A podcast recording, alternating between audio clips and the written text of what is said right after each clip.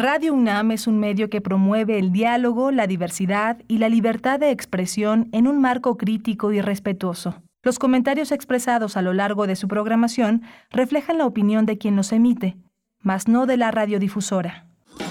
Radio UNAM presenta Primer Movimiento, El Mundo desde la Universidad. Muy buenos días, ya son las 7 con 3 minutos de la mañana. Hoy es miércoles 7 de diciembre de 2022.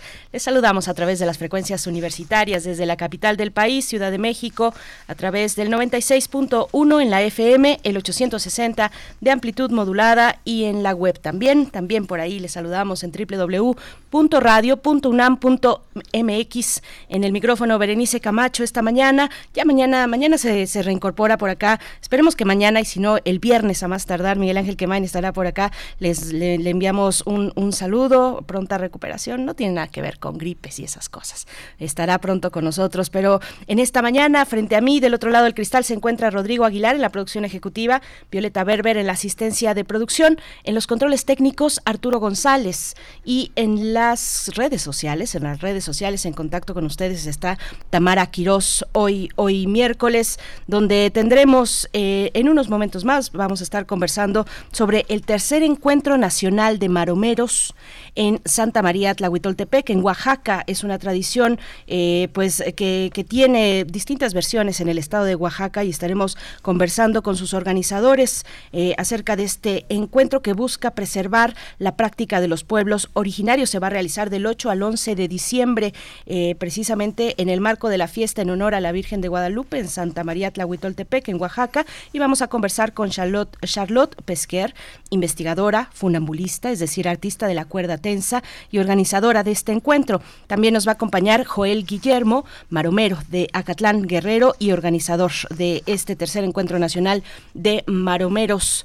Vamos a tener también después una recomendación musical, una recomendación cultural. En realidad se trata del concierto titulado Latinoamericano Tango Mortale del maestro César Holguín junto con Astrid Cruz. Es un concierto que tendrá lugar el próximo 17 de diciembre en el En el Centro Nacional de las Artes, en Ciudad de México y los, los detalles nos lo dará el maestro César Holguín, compositor, bandoneonista, ha sido uno de los mayores promotores del tango y del bandoneón en México, es fundador de la Orquesta Mexicana de Tango. En la nota internacional vamos a conversar con la doctora Priscila Magaña, investigadora postdoctoral de la Facultad de Ciencias Políticas y Sociales de la UNAM, también profesora en la Universidad Iberoamericana Campus Ciudad de México, acerca de las protestas en China contra las medidas anti-COVID-19. La maestra, la doctora Priscila Magaña, también es maestra en estudios de Asia y África con especialidad en China. En la nota nacional, el gasto inequitativo en educación es un estudio que eh, vamos a compartir con ustedes desde el CIEP, un estudio que realiza el Centro de Investigación Económica y Presupuestaria AC, y tendremos esta perspectiva con Alejandra Llanos, coordinadora de Educación y Finanzas Públicas en el CIEP. Eh, la poesía necesaria, bueno, pues hoy le tocaba a Miguel Ángel Quemain, pero vamos a ver qué, qué va a ocurrir por acá. Yo creo que la producción eh, va a poner la poesía, la propuesta poética en esta mañana de miércoles y en la mesa del día, cómo quedó la prisión preventiva oficiosa tras la discusión en la Suprema Corte de Justicia, es la pregunta que, eh, que, que enmarca nuestra mesa del día y la conversación es con Aide Gómez, abogada por la Facultad de Derecho de la UNAM, actualmente es analista legal y, de política Pública en la organización Intersecta. También nos acompañará Ángela Guerrero, coordinadora de la organización SEA Justicia Social. Hacia el cierre, el doctor Plinio Sosa, para cerrar con broche de oro, el doctor Plinio Sosa desde la Facultad de Química, que nos hablará del fútbol y la angustia triangular. Vamos a ver de qué se trata. El doctor Plinio Sosa es académico de tiempo completo en la Facultad de Química de la UNAM, dedicado principalmente a la docencia y a la divulgación de la química. Esos son los contenidos para esta mañana. Vamos a tener regalos, así es que pongan mucha, mucha atención a lo largo de la emisión. Vamos a tener regalos para ustedes, pero antes nos vamos con el reporte reporte técnico semanal de COVID-19 que en esta ocasión está a cargo de Rodrigo Aguilar. COVID-19. Ante la pandemia, sigamos informados. Radio UNAM. En información internacional, perdón, nacional, la Secretaría de Salud informó que en los últimos siete días se registraron 69 nuevos decesos, por lo que el número de fallecimientos de la enfermedad de la COVID-19 aumentó a 330.592. De acuerdo con el informe técnico ofrecido ayer por las autoridades sanitarias, en ese mismo periodo se registraron 12.617 nuevos contagios, por lo que los casos confirmados acumulados aumentaron a 7.145.409. En información internacional, la Organización Mundial de la Salud presentó un borrador conceptual para el Tratado Internacional convención o instrumento legal similar para la lucha contra futuras pandemias. El documento propone, entre otras medidas, mayor transparencia a las farmacéuticas o redes parlamentarias de distribución de fármacos. Se espera que en febrero y marzo de 2023 sea creada una comisión para la redacción de dicho tratado. En información universitaria, la Universidad Nacional Autónoma de México creó el Programa Universitario de Investigación sobre Riesgos Epidemiológicos y Emergentes, PUIRE, que reemplaza el Programa Universitario de Investigación en Salud, PUIS, y tiene el objetivo de vigilar eventos epidemiológicos significativos para su alerta y análisis tempranos en el país y coordinar las actividades universitarias para una respuesta temprana en circunstancias de riesgo epidémico. El PUIRE también implementará vínculos con los distintos niveles de gobierno y organismos internacionales para fortalecer las vigilancias en esta materia y el sistema de salud.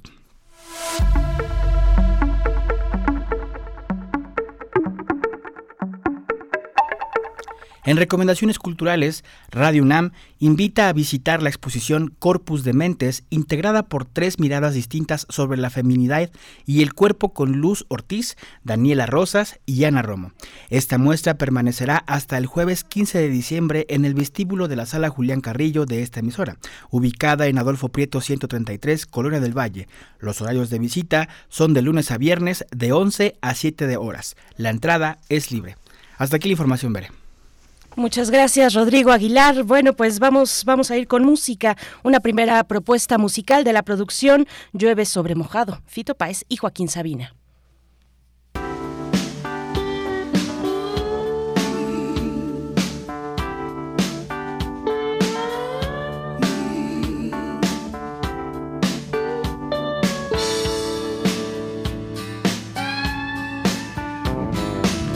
Hay una lágrima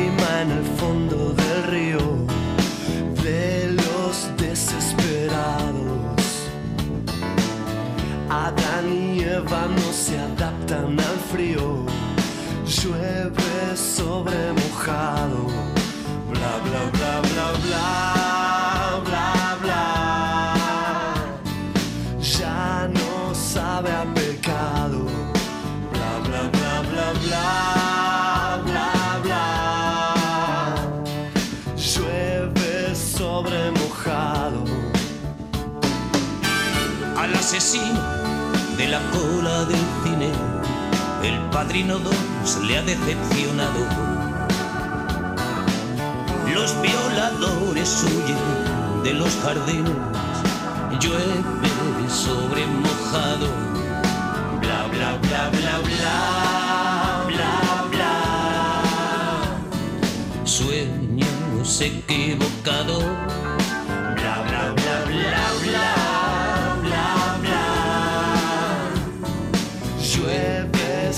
Sobre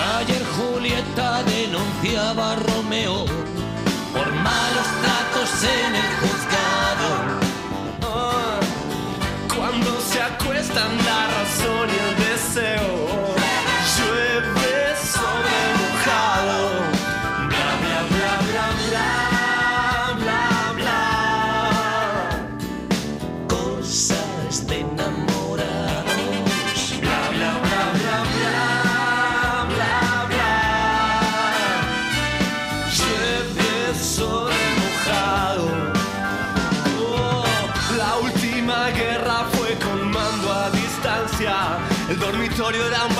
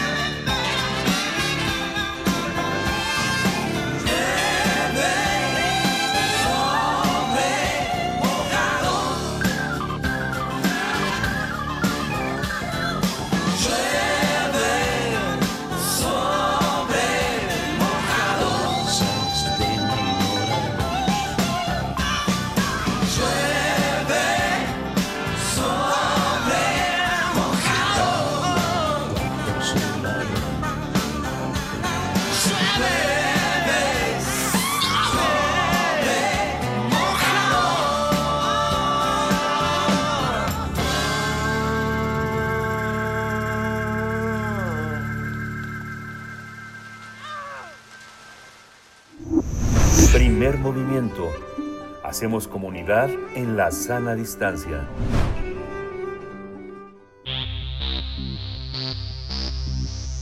De festivales, ferias y más.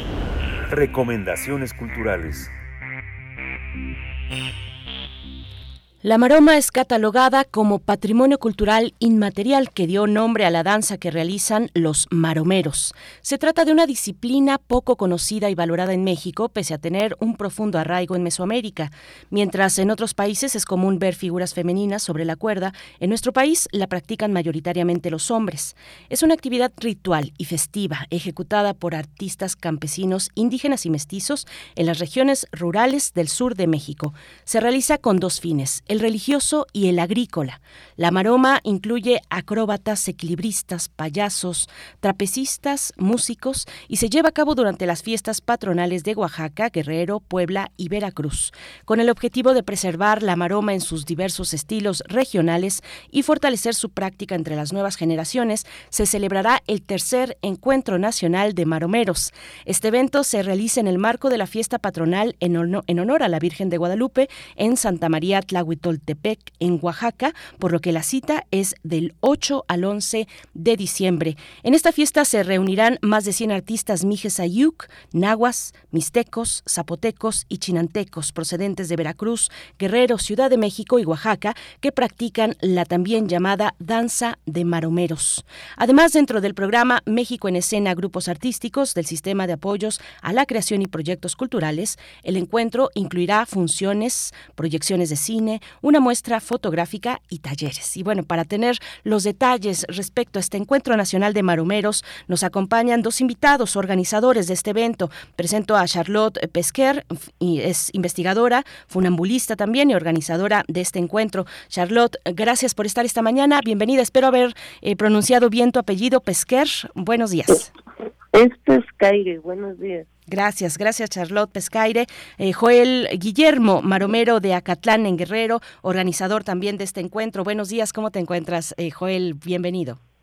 Muy buenos días, muy buenos días aquí a la orden. Gracias, gracias a los dos. Pues, pues empezamos esta charla con este tercer encuentro nacional de maromeros en Santa María, Santa María Tlahuitoltepec, en Oaxaca. Cuéntenos cómo surge esta tradición entre los pueblos originarios que la practican. Eh, háblanos un poco de, de, de tu propia experiencia también, Joel Guillermo, por favor.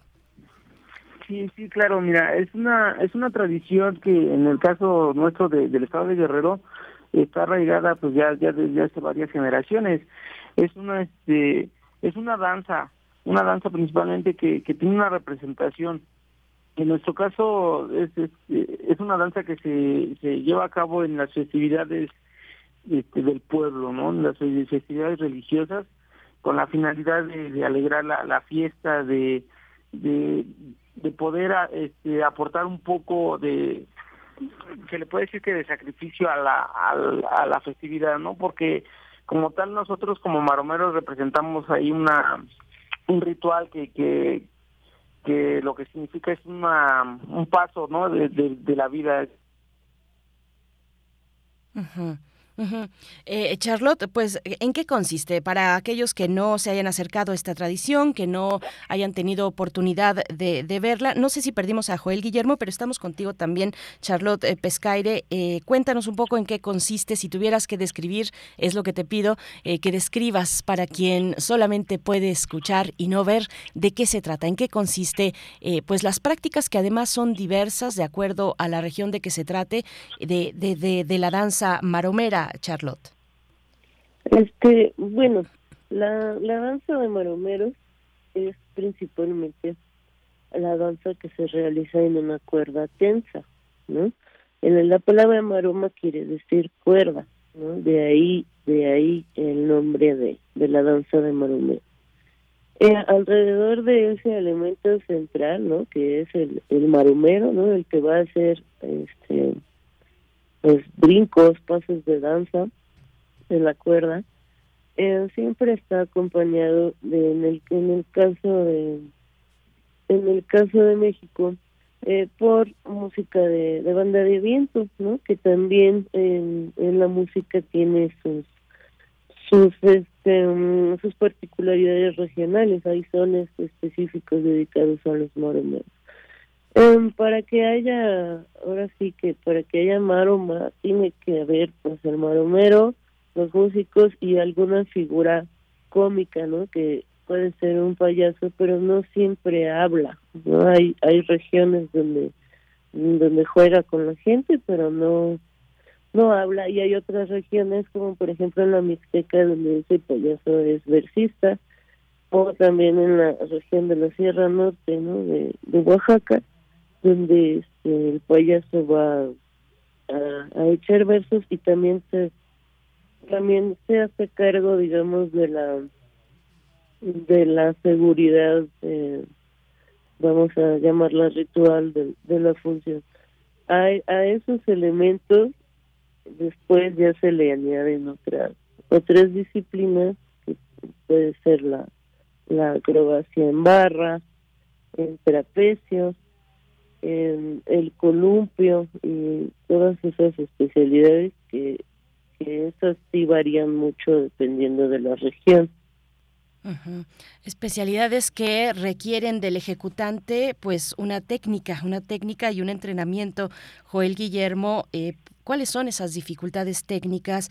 ¿Cómo, cómo se entrenan ustedes los maromeros? ¿A, qué edades se empiezan? ¿Puede, eh, ¿Quién puede participar en esta, en esta práctica dentro de la comunidad? Decíamos en la introducción que en otros países, eh, y, y, sí, en otros países puede, pueden participar mujeres, no es el caso de México o no es lo más común. Cuéntanos un poco de estos detalles, cómo van empezando, quiénes son seleccionados, cuál es la práctica que realizan para estar pues en estas fiestas, eh, que pues con la condición eh, necesaria y ejecutar estas maromas. Joel. Sí, sí, este, de hecho nosotros tenemos compañeros este, integrantes de la danza que, que comenzaron desde los ocho años. Actualmente hay un niño de nueve años que, que tiene esas ganas y ese ímpetu por seguir aprendiendo, pero sí es este, cuestión de como todo deporte o en este caso una danza que tiene que realizarse con práctica, ¿no? Con práctica cotidiana en donde pues mínimo cada ocho días hacemos entrenamiento de, de, los las acrobacias que se realizan. Incluso también ya hay mujeres, y hay mujeres, este, ahora sí que se está dando esa, esa libertad, pero aquí es el riesgo que se corre el, el entrenar, el, el poder este, aprender a equilibrarse dentro de la dentro de la cuerda y posteriormente realizar acro- acrobacias, ¿no? Los brincos, los brincos, el jugar en la, en, en toda la cuerda. Ese es el riesgo que se corre, pero actualmente sí ya hay niños este, que, que desde los ocho años, nueve años que ya tienen esos ganas y pues realmente el participante tiene que tener la noción la noción nosotros contamos con la autorización de los padres incluso ellos están presentes cuando se les enseña no es un es un arte es, es una una forma de practicarlo pero realmente nosotros les enseñamos a los niños como cuando aprenden a manejar bicicleta paso por paso paso por paso y de ahí poco a poco ellos cuando ya tienen un poco más de confianza es como vamos soltándolos vamos induciéndolos a que realicen más acrobacias Eh, Charlotte, yo me imagino que hay distintos estilos de acuerdo a la región donde se ejecuta. Cuéntanos, cuéntanos de cuál es la diversidad, la, la muestra eh, diversa de, de esta práctica, su diversidad de estilos en, en los estados de la República, mm, por supuesto en, Guerrero, en Oaxaca, pero también en Veracruz, hay en Ciudad de México. Eh, háblanos de esta, de esta diversidad, Charlotte, por favor. Eh, pues como le decía, ¿no? El, el elemento central es la danza en cuerda. Em, hay regiones donde, por ejemplo, em, en Veracruz, entre los zapotecos del sur de Veracruz, pues ellos van a cruzar, el, ahí es un cable, no es una cuerda, y lo van a cruzar descalzos, ¿no? Esa es un poco la particularidad y, y también lo impresionante de lo impresionante de de esa variante que van a brincar descalzos en el cable. En, en Acatlán, en Guerrero, pues usan usan tenis, ¿no? Que para brincar en la cuerda. Em, hay lugares, por ejemplo, en, entre los popolocas, en Puebla y entre entre los mixtecos, aunque esas, esa, ese número ya se ha per- perdido, que es el número de son dos son dos cables paralelos y va va un maromero en cada cable. Y ahí el punto de equilibrio este ya no es ya no es con la palanca de equilibrio sino que el punto está entre los dos maromeros que se agarran de la mano no y así van cruzando. Y eh, y como le decía eh, en algunas regiones pues se añade el, el, trapecio no que puede ser el digamos el gran final no del espectáculo de maroma en, en donde en donde se se proyecta un se proyecta un maromero desde un punto y se, se columpia y ya se va a ir a colgar al trapecio y después se hacen figuras colectivas en, en los trapecios con, con varios acróbatas ¿no? Ujú, Qué interesante. Entonces, un Eh, poco la Las diferencias entre algunas regiones, ¿cuáles alcanzas a ver tú, Joel? Este, de hecho, hay en el mismo estado de Guerrero hay, hay variantes, este, que yo he distinguido entre que, por ejemplo, unos, como lo mencionaba Charlotte, este, unos ocupan cuerda, otros ocupan este cable tenso, pero sí, sí varía en cuanto a la a la forma en, desempeñarse en lo que es en el, en el, en el lazo, ¿no? En la acrobacia, porque hay unos que sí lo amarran, por ejemplo, su, su, su cuerda la hacen no tan tensa y eso hace que, que reboten mucho más y se ve mucho más espectacular, ¿no? Ese es este, como que otro estilo de, de brincar. Hay otros que nada más lo que hacen es como que pues hacer un cambio de paso y es lo único que que ejecutan, pero realmente yo considero que la acrobacia, pues es así que es el, el, esfuerzo que uno hace, ¿no? Estando ahí arriba, porque realmente también tiene su grado de dificultad y tiene su su peligrosidad, ¿no? El riesgo que uno corre al estar este, ejecutando esos actos, pero pues al final de cuentas sí hay variantes que, que, que, también dependiendo del estilo y la zona y hasta el mismo son, porque muchas veces la música es la que te lleva también a, a realizar diversos este, diversas acrobacias. Hay música que se realiza especialmente para la danza de maromeros, eh, Charlotte. ¿y, y cuáles son cuáles son los apoyos? Ustedes llegan con este tercer encuentro nacional de maromeros eh, que se que tendrá lugar en Tlahuitoltepec, en Oaxaca. Eh, ¿cuáles son los apoyos con los que llegan? Cuéntanos de las eh, de los dos encuentros anteriores, cómo han crecido, cómo es que las autoridades, si es que lo han hecho, les han acompañado, les han apoyado, eh, dónde encuentran precisamente el apoyo para preservar una tradición como esta, Charlotte. Híjole, pues, pues es un tema un poco, un poco complicado. en el el primer, el primer encuentro fue el cierre de un proyecto que se llamó Correspondencias Maromeras, que fue un proyecto, bueno, yo este, no, me presenté, perdón, soy, soy etnóloga y, también bailo la cuerda. Y este tengo una investigación que hice para, para mi tesis doctoral en, en varias regiones de, de México sobre la maroma. Y el lo que yo veía era que pues yo yo tenía una relación con cada uno de esos pueblos pero entre ellos eh, no conocían no la, la, las diferentes tradiciones de lo que ellos mismos hacían. Entonces diseñé un circuito de pues, de intercambio entre esos pueblos y eh, se hicieron se hicieron tres eventos chicos donde solo se intercambiaba pues un grupo de un lugar iba a la fiesta patronal de otro lugar y luego los del otro lugar a otro y así. Y el cierre fue ese primer encuentro nacional que se llevó a cabo en, en Colpincho, en Puebla.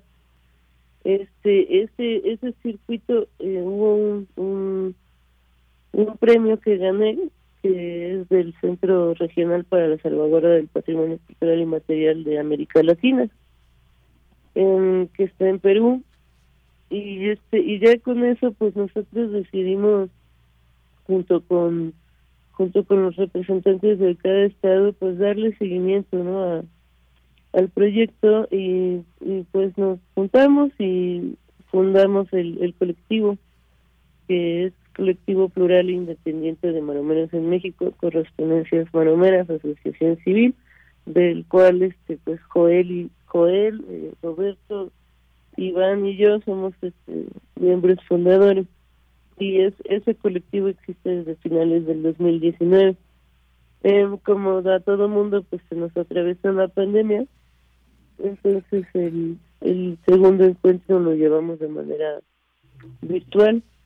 Y ahorita este ahorita con el con el tercer encuentro pues digamos que es parte de unas actividades de las actividades que vamos a llevar todo este año. Y la idea es que podamos hacer este encuentro nacional cada dos años, ¿no? O sea, se hizo 2018, 2020, 2022, a cada año par, que podamos tener este encuentro y cada cada emisión que sea en, un, en un estado diferente de, del país.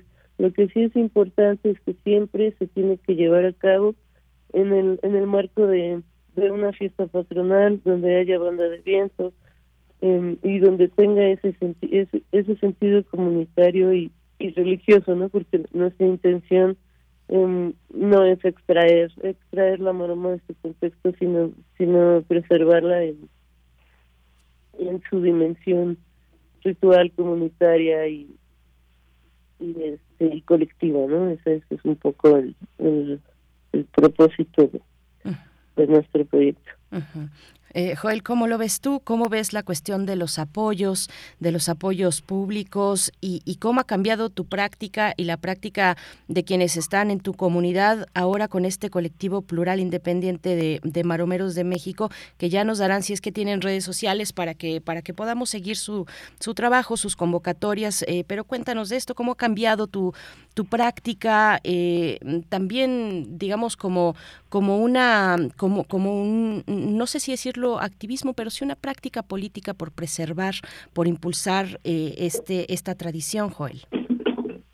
Sí, sí, sí, como lo como bien lo comenta este Charlotte, pues lo que se busca es este darle una mayor difusión y pues preservar lo que es la maroma, ¿no? El sentido, porque muchas veces este por, por el tiempo, por las actividades cotidianas de la gente, también es que hacen a un lado este tipo de danzas, este tipo de tradiciones que, que realmente es cultura pues de, de arraigada ya de años, pero por las con, con el cambio de las generaciones, del pensamiento de las nuevas generaciones, pues es que se va olvidando se va dejando a un lado. Yo en realidad este, soy soy partícipe de, de esta danza desde cuando pues mi padre me inculcó y era un niño, por eso es que yo decido es que, que mis hijos, que, que, que también este pues ya ya no son como tal originarios de ahí, pero realmente ellos tienen esas ganas y, y, pues ellos mismos se motivan a, a, querer aprender.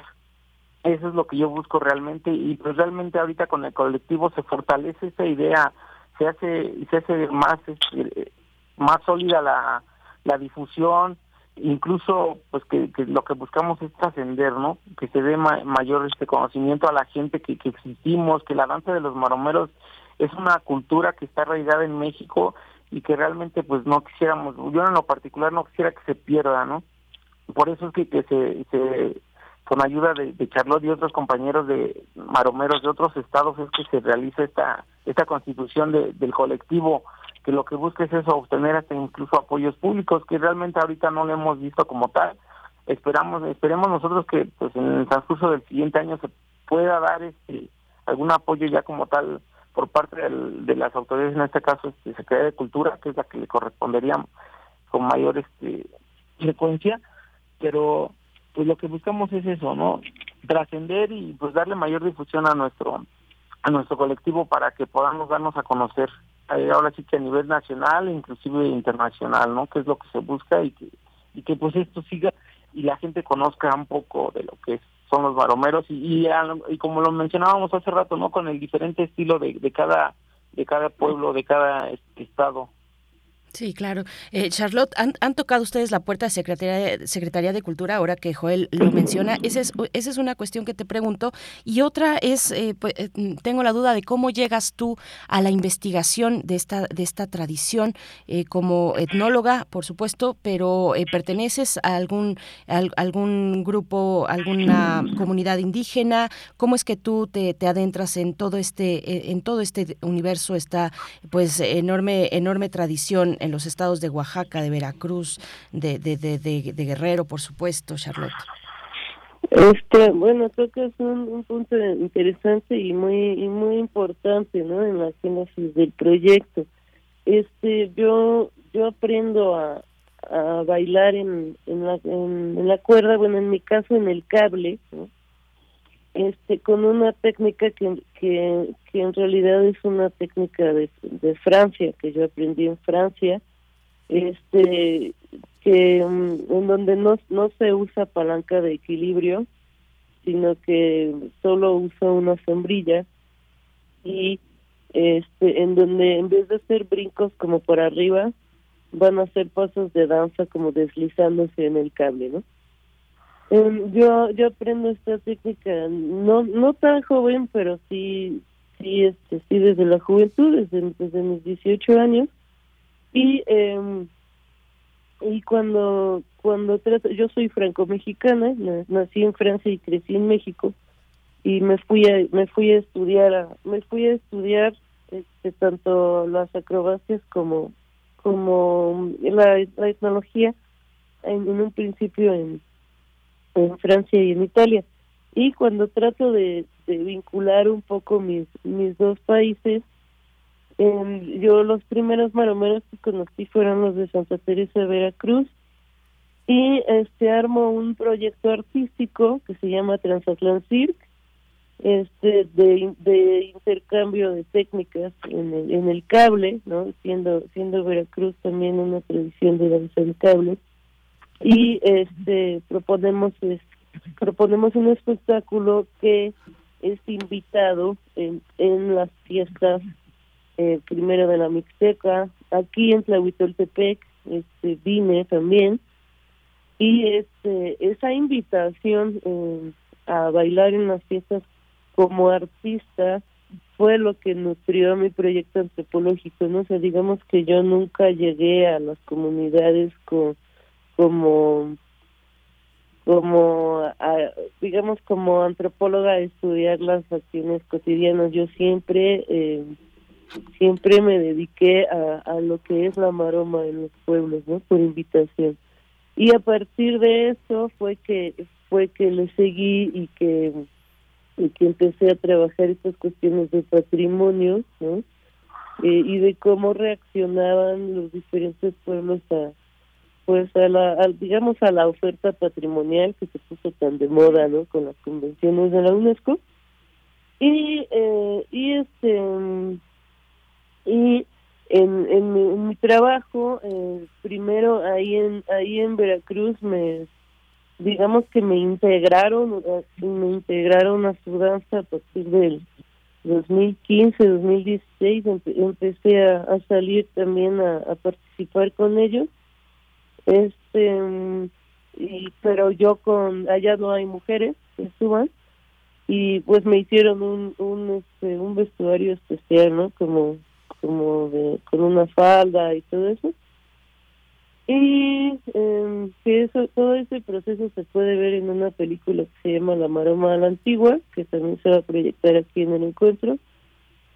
Y este y después eh, también me empezaron a incluir ahí en el colectivo de Joel de Acatlán Guerrero pero ahí sí en el colectivo de Joel no no se no se puede ver no como que yo soy mujer o sea llevo un vestuario que es del personaje de Maroma de Maroma hombre no y va va todo tapado con los dientes oscuros este la máscara el traje y todo eso. Espero haber contestado la Mm. primera pregunta y en cuanto a las a, la Secretaría de Cultura pues tocar la puerta como tal no pero sí hemos participado en en las convocatorias que que sacan pero la verdad es, es que em, e- es es un poco complicado los los tiempos que tienen ellos de de realización de los proyectos y la verdad es que donde más apoyo hemos encontrado es en las autoridades locales no este por ejemplo mm, en aquí en aquí en Tlahuitotepec pues la, la autoridad la autoridad eh, es la que no- nos va a apoyar por ejemplo con la comida y con el hospedaje no de los de los monumentos que vienen. Este eh, y efectivamente pues los apoyos que tenemos no son no son este, suficientes y eh, y, y todo lo que se logra pues es, es más que nada gracias a, a la voluntad también de los colectivos de participar o sea no no es- no se hace por no se hace por dinero no o sea se, se hace por darle por darle valor a la danza de momento. Espero también contestado la segunda Sí, no, es muy interesante, eh, Charlotte eh, Pescaire, gracias, gracias por este testimonio, el de ambos, Joel, también por supuesto tu práctica, lo que alcanzamos a escuchar en un espacio reducido en radio como, como este, eh, pero ¿qué decirle, Joel, a cuál es la recomendación para quien quiera asistir desde otro estado de la República, quien quiera llegar a Tlahuitoltepec, Oaxaca, cómo nos ponemos en contacto, cómo eh, pues hacer que, que esta experiencia sea lo más eh, pues eh, gratificante y cómoda posible. También el traslado siempre es complicado llegar eh, un hospedaje ¿cuál, cuáles son las recomendaciones y cuéntanos un poco también de qué de qué habrá. Ya nos decía Charlotte eh, se va a proyectar la maroma a la antigua. Ojalá que que, que, que un que, una proyección un, un producto cinematográfico como ese pues pueda también observarse en otros en otras plataformas. Pero a ver cuéntanos Joel cómo le hacemos para para llegar a este tercer encuentro nacional de maromeros Sí, como lo comentaba hace rato Charlotte, es una festividad pues religiosa. Este, realmente ahí lo que lo que se ocupa es tener la voluntad. Nosotros como colectivo lo que buscamos es hacer una una unión, unos lazos, ¿no? Unos lazos este, de, de, de convivencia entre entre la gente que acude, entre los diversos grupos de maromeros que existen a nivel nacional y pues lo que se busca es eso, ¿no? Que que, que se pongan en contacto con, con nosotros, con los organizadores, con gente de la del municipio para qué para que podamos este, a lo mejor coordinar un, traslado no es, es la sierra es la sierra este Miche de, Oaxaca o sea es un poco complicado también llegar pero realmente pues es parte de la de una ruta no es una ruta y, y, ahí lo que se lo que se pretende también es de que converjan pues la mayor parte de, de grupos de maromeros que se que se pueda y eh, asimismo tratar de hacer una exposición de de lo que significa la maroma, de los años de trabajo de, de Charlotte y de otros compañeros, ¿no?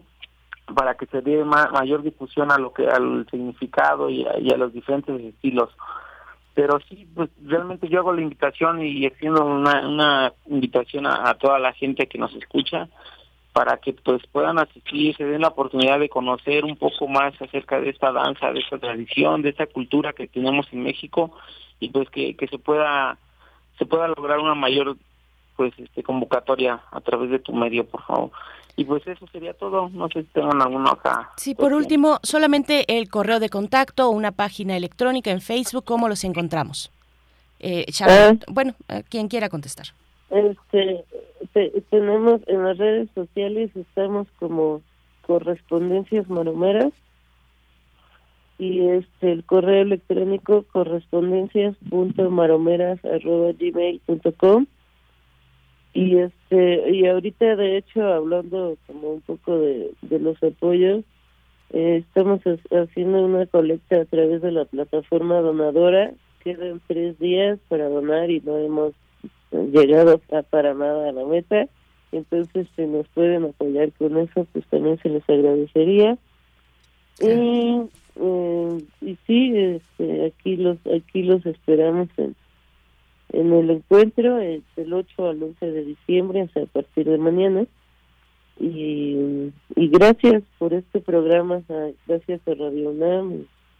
Pues aquí estamos. Gracias, gracias a ustedes, Charlotte eh, Pescaire, eh, también Maroner, bueno, eh, es funambulista, artista de la, cuen- de la cuerda tensa, organida- organizadora de este encuentro, investigadora, Joel Guillermo Maromero de Acatlán Guerrero, organizador del tercer Encuentro Nacional de Maromeros en Santa María Tlahuitoltepec, en Oaxaca, del 8 al 11 de diciembre. Tenemos ya los datos de, de contacto que nos has compartido, Charlotte. eh, si alguien en la audiencia tiene duda, pues en redes sociales podemos has- hacer esta, eh, compartir estos datos y estas coordenadas. Gracias, hasta pronto, gracias a los dos. Sí, muchas gracias. Gracias, hasta luego. Gracias. Nos vamos a ir con música. Son las 7 con 45 minutos. Bueno, hoy andamos muy de rock en español. Eh, vamos con Enanitos Verdes, guitarras blancas.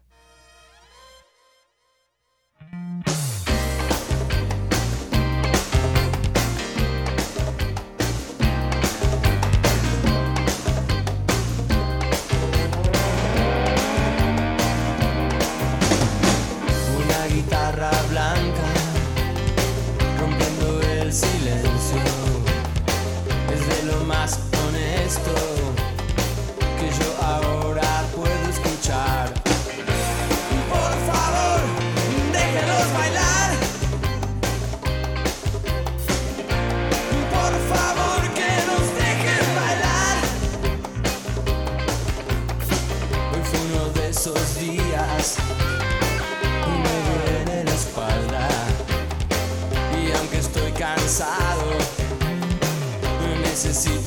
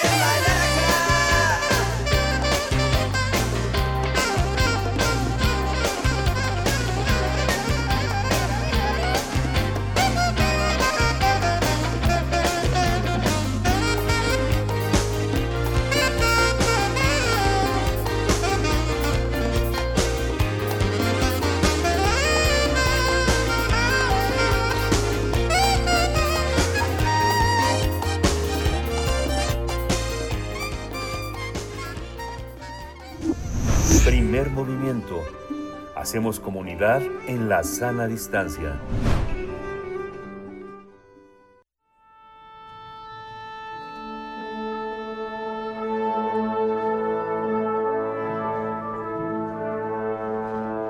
Afina tus oídos.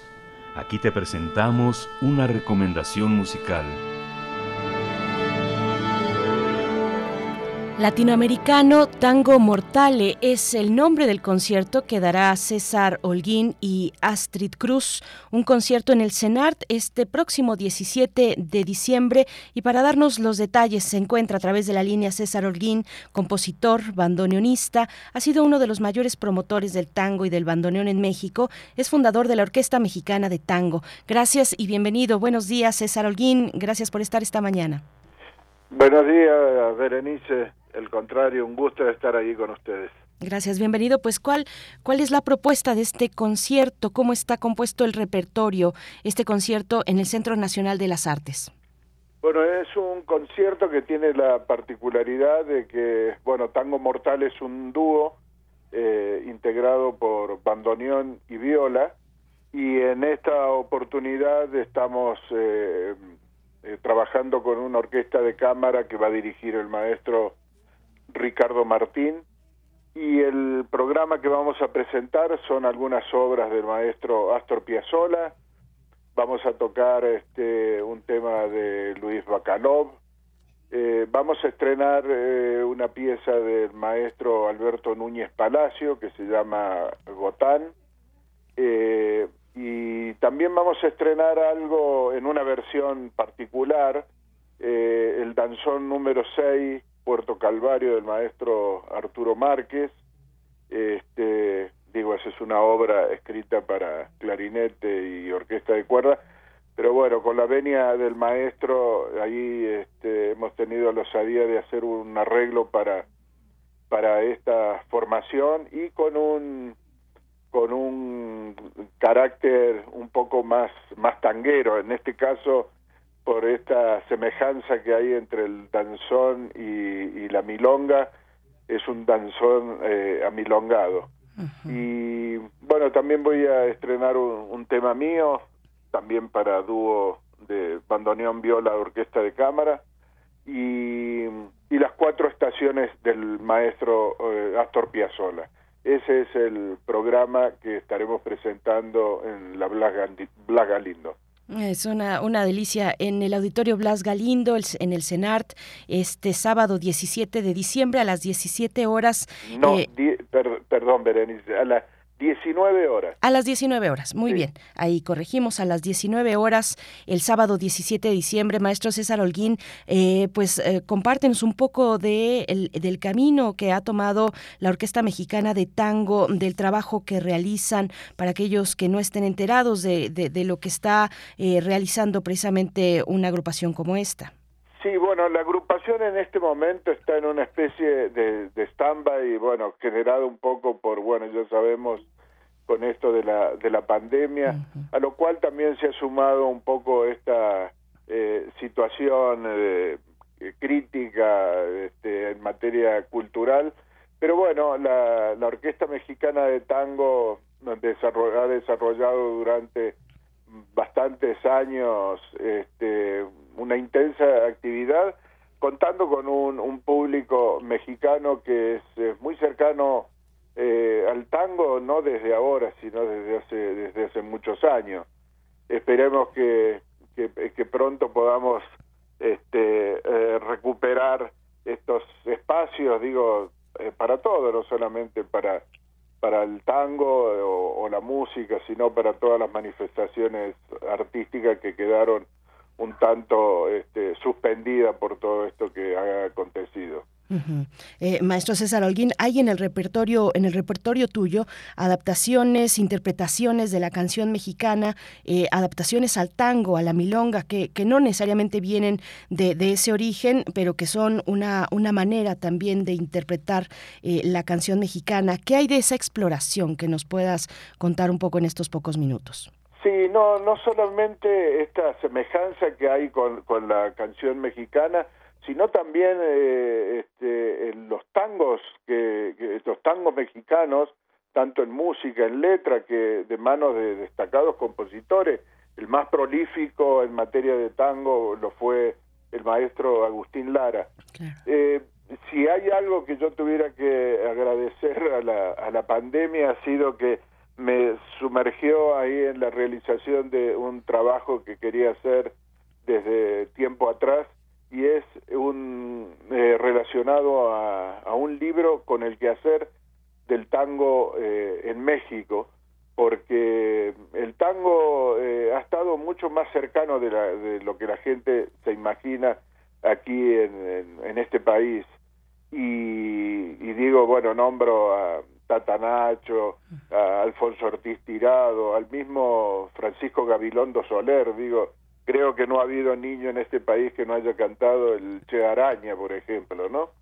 Entonces, este eso en alguna otra oportunidad, Berenice, hablamos con mayor extensión respecto del tango, eh, de todo lo que el tango ha tenido y tiene en, en, México. Me parece muy bien, maestro César Holguín. Por último, ¿quiénes están en el escenario? Es un eh, concierto con bandoneón y, y viola eh, bajo la dirección del maestro Ricardo Martín. Eh, que nos puedas contar quiénes, sí, quiénes te acompañan. Hay, primeros violines, segundos violines, viola, cello, piano y contrabajo. Oh. Es una es una agrupación este eh, mediana, no es una gran orquesta, pero es una agrupación mediana que sirve para los propósitos que estaremos presentando eh, ahí en el auditorio de la Blas Galindo, como bien mencionaste, el sábado 17 de diciembre a las 7 de la tarde eh, aquí en la Ciudad de México. Maravilloso, pues imperdible. Muchas gracias, maestro César Holguín. Ahí estaremos en el Auditorio Blas Galindo del Centro Nacional de las Artes, sábado 17 de diciembre a las 19 horas. Muchas gracias. Nosotros nos vamos a quedar con con eh, unas eh, pues regalos, con unos discos de regalo que amablemente nos hacen llegar eh, maestro César Holguín. Le agradecemos, pues bueno, ahí las dudas que tenga la audiencia también las podemos resolver a través de redes sociales. Gracias y hasta pronto, maestro. No, al contrario, gracias, Berenice. Buen día. Buen día, buen día. Bueno, pues ahí está Latinoamericano Tango Mortale con César Holguín y Astrid Cruz, un concierto en el CENART 17 de diciembre. Y bueno, ahí están los regalos que, pongan atención, se van a ir a través de nuestras redes sociales. Son tres.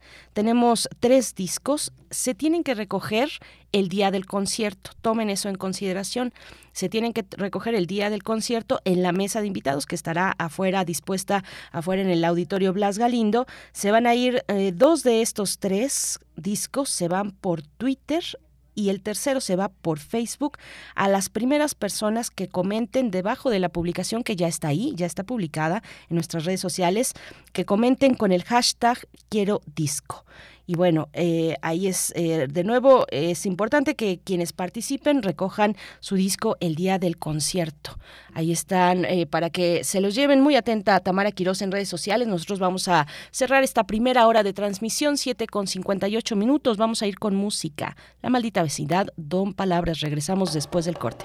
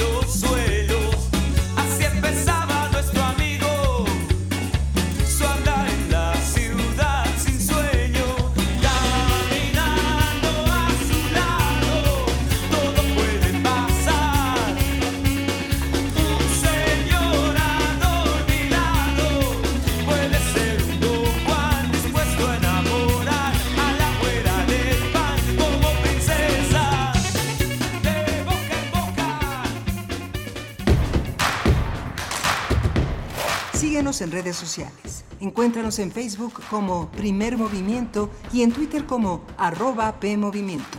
Hagamos comunidad.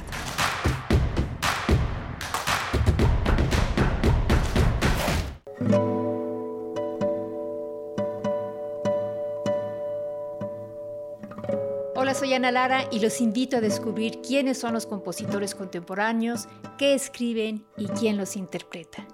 La cita es todos los miércoles a las 18 horas en Nació una nueva música, por supuesto en Radio UNAM 96.1 FM, Experiencia Sonora.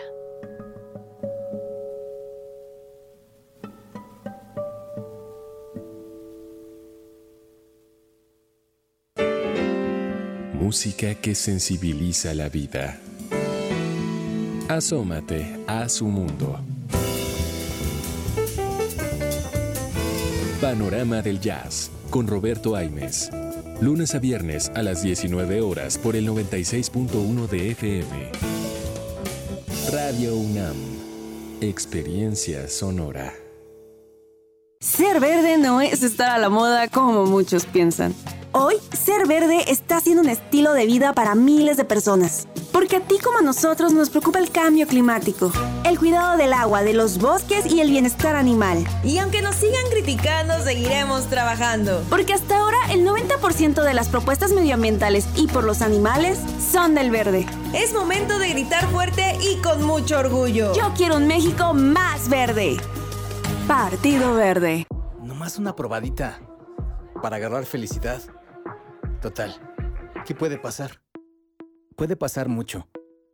El fentanilo te engancha desde la primera vez. Esclaviza tu mente y tu cuerpo. No destruyas tu vida. El fentanilo mata. No te arriesgues. No vale la pena. Si necesitas ayuda, llama a la línea de la vida 800-911-2000. Secretaría de Gobernación, Gobierno de México. De la colección de ficción sonora de Radio UNAM, Memoria del Mundo de México de la UNESCO 2021. Este mes te ofrecemos una selección de la serie Sherlock Holmes, adaptación de la obra de Sir Arthur Conan Doyle. El Dr. Watson, recién llegado a Londres de la guerra de Afganistán, busca a alguien con quien compartir un departamento. Así conoce a Sherlock Holmes y de inmediato inician las aventuras en su compañía. Soy aficionado a la deducción. Y las teorías que hay sustento son tan prácticas que de ellas depende el pan y el queso que me como. ¿Cómo es eso? Porque tengo una profesión muy mía. Me imagino que soy el único en el mundo que la profesa. Soy detective consultor. Todos los sábados de diciembre a las 20 horas por el 96.1 de FM y en www.radio.unam.mx. Radio UNAM. Experiencia sonora. Queremos escucharte. Llámanos al 55 36 43 39 y al 55 36 89 89. Primer movimiento. Hacemos comunidad.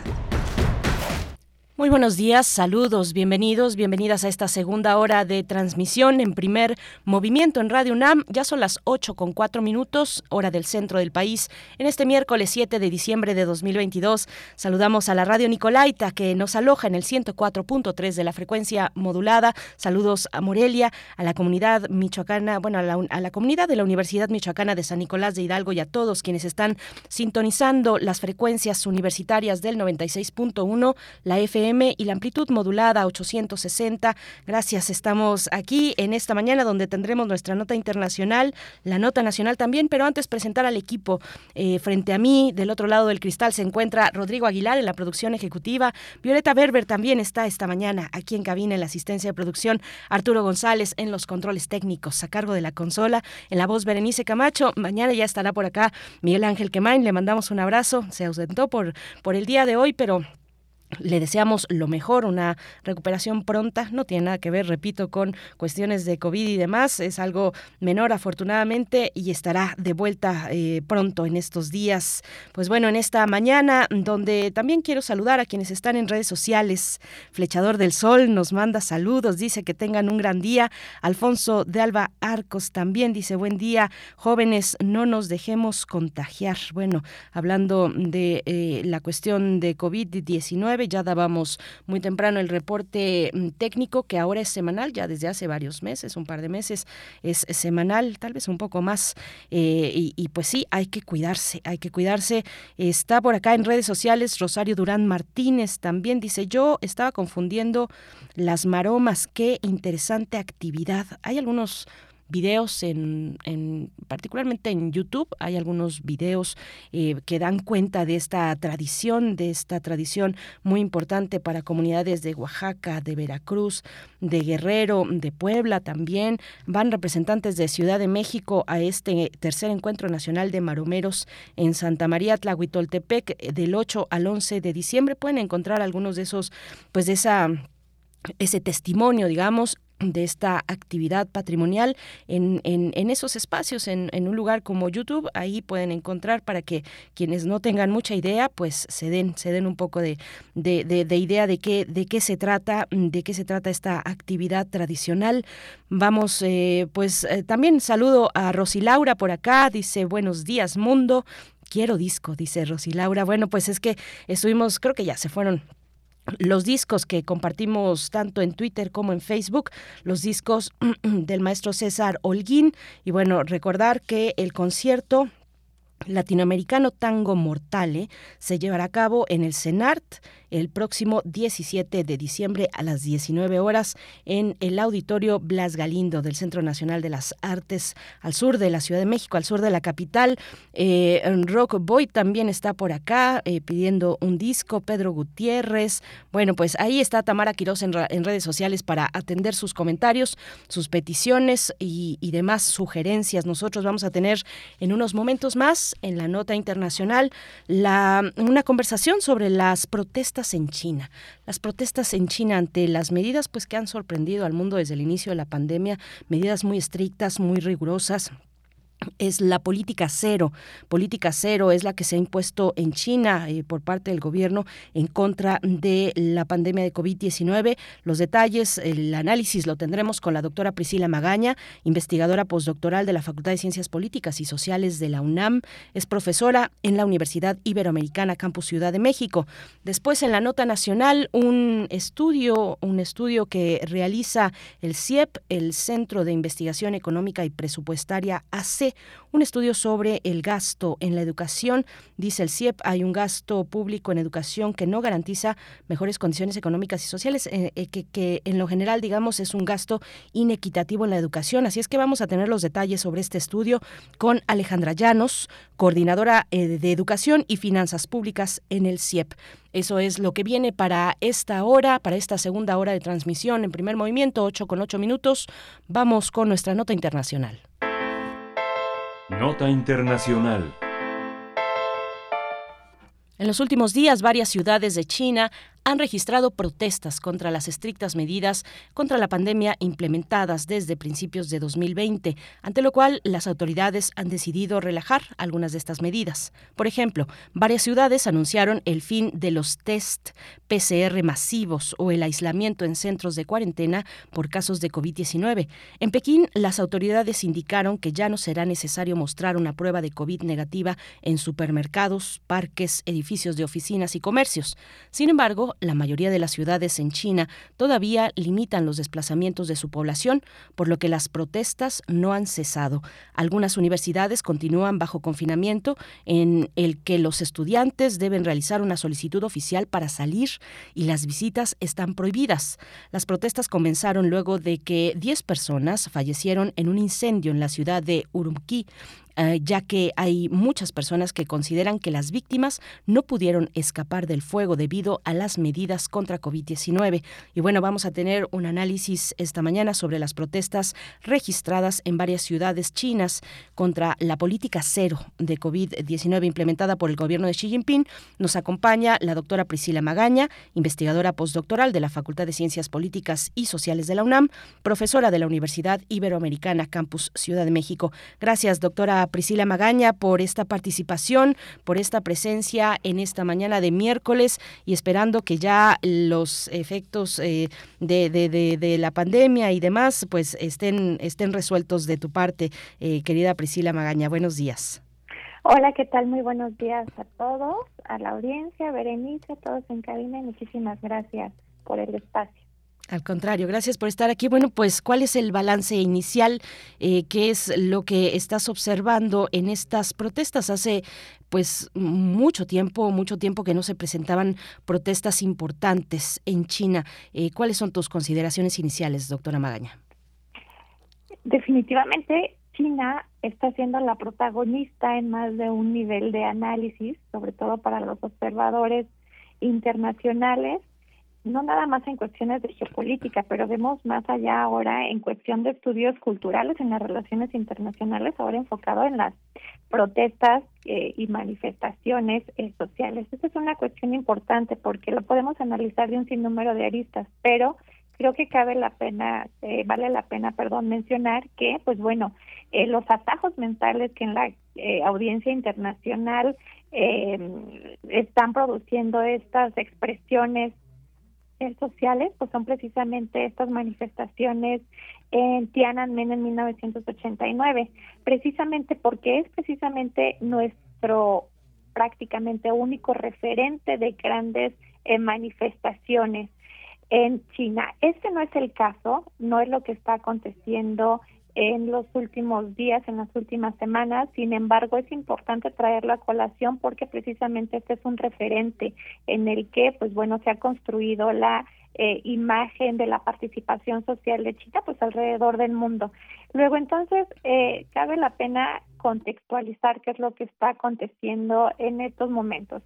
Eh, nosotros sabemos que hay una eh, nueva oleada de COVID-19 en China por pues la variante Omicron que no es como lo han dicho las autoridades sanitarias de la OMS pues no es eh, tan mortal. No obstante nosotros estamos eh, observando que en un país de casi 1.4 mil millones de personas en un régimen eh, autoritario eh, pues esta es una cuestión de seguridad nacional eh, no nada más de seguridad nacional en cuestión de salud sino en cuestión de seguridad eh, nacional en materia económica. Entonces es bien interesante observar cómo ha reaccionado eh, tanto la sociedad civil como el gobierno a pues estas presiones sociales, estas presiones que pues se vienen eh, dando desde pues el hartazgo, la frustración ante la política dinámica de cero COVID que en algunas eh, comunidades locales, en algunas eh, provincias al interior, eh, pues se han eh, dado de manera excesiva. Y pues, una de las consecuencias pues es el reconocimiento que hacen las altas cúpulas del Partido Comunista Chino, en específico, que es la más alta cúpula, el Comité Permanente del Buró Político, que encabeza Xi Jinping, y pues el reconocimiento es precisamente a la excesiva, el excesivo uso de eh, la política dinámica de cero COVID. Ellos le llaman la política dinámica de cero COVID y pues bueno, arguyen a faltas de eh, literal de legalidad de los gobiernos locales para implementar la estrategia nacional. Y esto es una cuestión interesante porque hemos visto que tras las manifestaciones pues ha habido una repercusión dentro de esta alta cúpula que es precisamente el llamado a los gobiernos locales desde eh, el comité permanente para eh, restringir estas políticas, estas medidas excesivas, porque lo que llama el gobierno de Xi Jinping es a no utilizar un enfoque de talla única, pues para gestionar la pandemia en diferentes puntos del el país. No obstante, vemos del otro lado qué es lo que sucede en la sociedad civil. Definitivamente no estamos viendo eh, movimientos sociales que constituyan, perdón, protestas sociales que constituyan un movimiento social generalizado, con eh, principios y objetivos unificados en todo el país que estén dirigidos pues a contrarrestar el poder del Estado, el poder del Partido Comunista. Lo que estamos observando es precisamente, como lo comentan los observadores internacionales, es el hartazgo y a el desmedido eh, pues uso de eh, la potestad eh, de los gobiernos locales para implementar estas pandemias, perdón, esta, eh, las medidas contra las pandemias.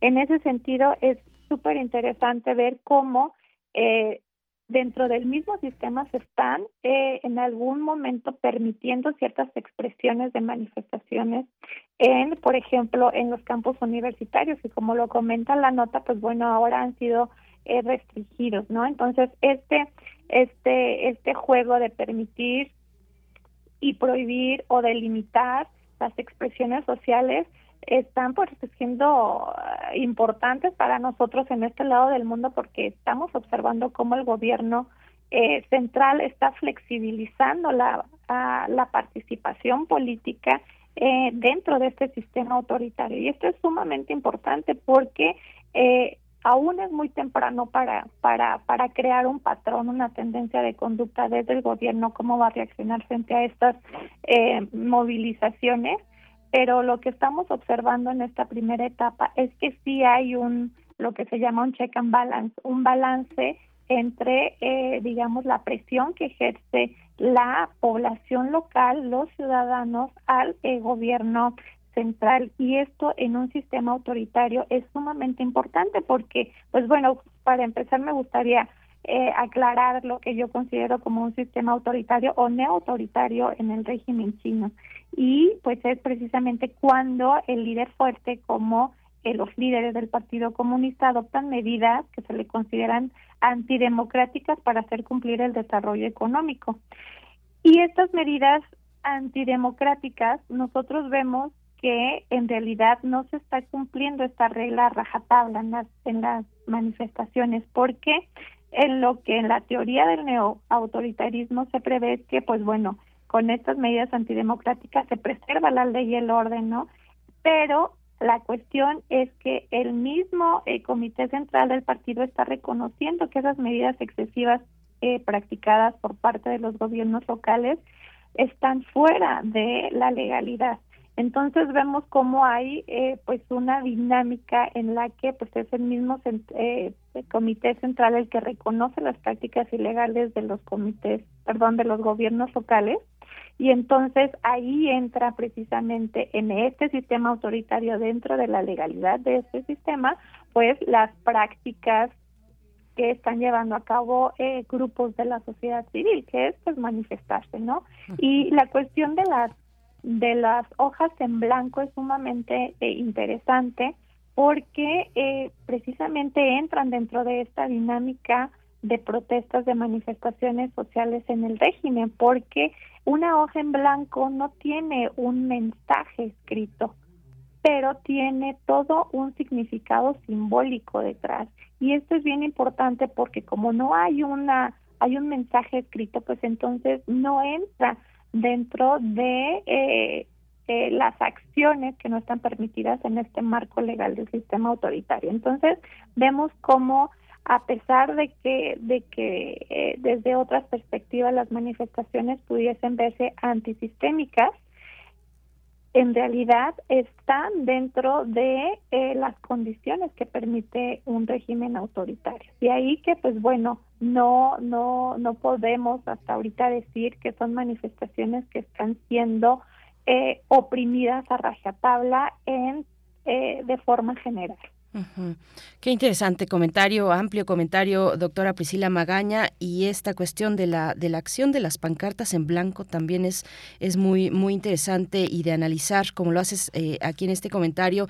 Eh, te pregunto cómo, cómo ha sorteado China las cuestiones económicas que vinieron con la pandemia y, y también respecto a los apoyos económicos, sociales que ha dado el gobierno, los gobiernos locales, ¿no? Vaya, ante la dimensión territorial de, de China sabemos que es determinante de pues las decisiones que se toman en lo local, siempre con la égida del gobierno central, donde Xi Jinping pues se ha entronizado en estos, pues el mes pasado, nada más hay que voltear a ver cómo estuvo todo este, pues un tercer mandato frente al partido. ¿cómo, cómo, cómo, ¿Cómo ves estos apoyos económicos precisamente hacia la población para paliar los efectos de, de medidas tan restrictivas? Son mm, muy interesantes porque ahí sí tenemos un parangón, ahí sí tenemos eh, estas acciones que tomó el gobierno eh, central y los gobiernos locales en las primeras etapas de, de la gestión de la pandemia, sobre todo en el primer año, en donde eh, a la población en general que estaba confinada se le proveía de eh, los bienes necesarios de subsistencia. Sabemos de eh, políticas gubernamentales en donde pues se les llegaba a dar eh, suministros alimenticios a las personas confinadas. Eso era una de las grandes diferencias eh, que eh, podíamos distinguir eh, eh, con las medidas gubernamentales en el resto del mundo. No era el plus que tenía el gobierno de Xi que incluso le causó gran legitimidad en su momento frente eh, pues a eh, los efectos negativos de, de, la pandemia entre la comunidad local. Y el hecho es que eh, precisamente las medidas ilegales que así son consideradas por el gobierno central adoptadas por, por los gobiernos locales pues implicaban esto no eh, eh, digamos de alguna manera delimitar eh, la vida cotidiana al punto de que la población pues no podía llegarse de eh, ir al súper por ejemplo o eh, ya no había esta facilidad completa de allegarse de eh, alguna despensa por parte del gobierno no entonces esto pues por supuesto de forma natural instó a la a la, a la disconformidad por parte de la población. Y esto es una cuestión pues sumamente interesante porque además del alimento nosotros sabemos que la otra, el otro bien común pues era precisamente la satisfacción de la salud, ¿no? La, la, eh, hacer garantizar que eh, las personas más vulnerables tuvieran acceso a las vacunas y precisamente eh, la atención a los adultos mayores es una cuestión que está siendo eh, clave en las um, políticas eh, para gestionar esta nueva ola de COVID, sobre todo precisamente atendiendo a eh, pues el disgusto de la población en general, porque los mayores nosotros sabemos que tienen pues este valor social incomparable, ¿no? Y pero muchos de esos adultos mayores son los que son resistentes a vacunarse con los eh, con los refuerzos de la vacuna, incluso muchos no tienen la segunda dosis, eh, pero pues bueno, eh, eh, el chiste es que cómo el gobierno los va a convencer de, de tener estos estas estas vacunas, ¿no? Y algo que me gustaría señalar precisamente pues es todo el contexto social que, que se viene y bajo el cual debemos atender por lo que está aconteciendo, porque como ya comentó Berenice, pues tuvimos hace unas semanas el 20 Congreso del Partido Comunista, donde pues se consolidó el poder de Xi Jinping, pero estamos a prácticamente un mes y piquito de que se celebre el Año Nuevo Chino. Este eh, es un movimiento migratorio sumamente importante de los principales alrededor del mundo y pues bueno, tenemos eh, eh, el invierno en prácticamente toda China. Entonces, estos son dos factores muy importantes que debemos de considerar precisamente para ir observando cómo se relajarán o no se relajarán las medidas de eh, contención eh, de, del virus, no, de la dispersión del virus y de esta política que en China la llaman la política dinámica cero. Doctora Priscila, eh, ¿quiénes, ¿quiénes están protestando? ¿Quiénes están eh, eh, pues eh, protestando en contra de, estas medidas? Tú al inicio de la conversación hacías esta referencia obligada en términos de manifestaciones históricas en China. Tiananmen 1989 eran estudiantes y era una, una protesta de, con un cariz político. ¿Qué es lo que sustenta ahora esta protesta? ¿Es una cuestión por las libertades? Eh, eh, y, y, quiénes están ahí? ¿Son las clases medias? ¿Son clases populares? ¿Son, ¿Son comerciantes? ¿Son jóvenes? ¿Son adultos mayores? Que ahí, como ya lo has mencionado, la cuestión de las vacunas, del tipo de vacunas, la vacuna nacional, eh, las vacunas chinas, eh, pues que, que, tienen una efectividad distinta, tal vez menor de las vacunas extranjeras que no han entrado. Hay por ahí un acuerdo, entiendo con, con Alemania para que Pfizer eh, BioNTech pueda, pueda suministrar, pero entiendo que solamente es para extranjeros que están viviendo en China. Eh, las vacunas que se reparten en el país pues son, son de manufactura china.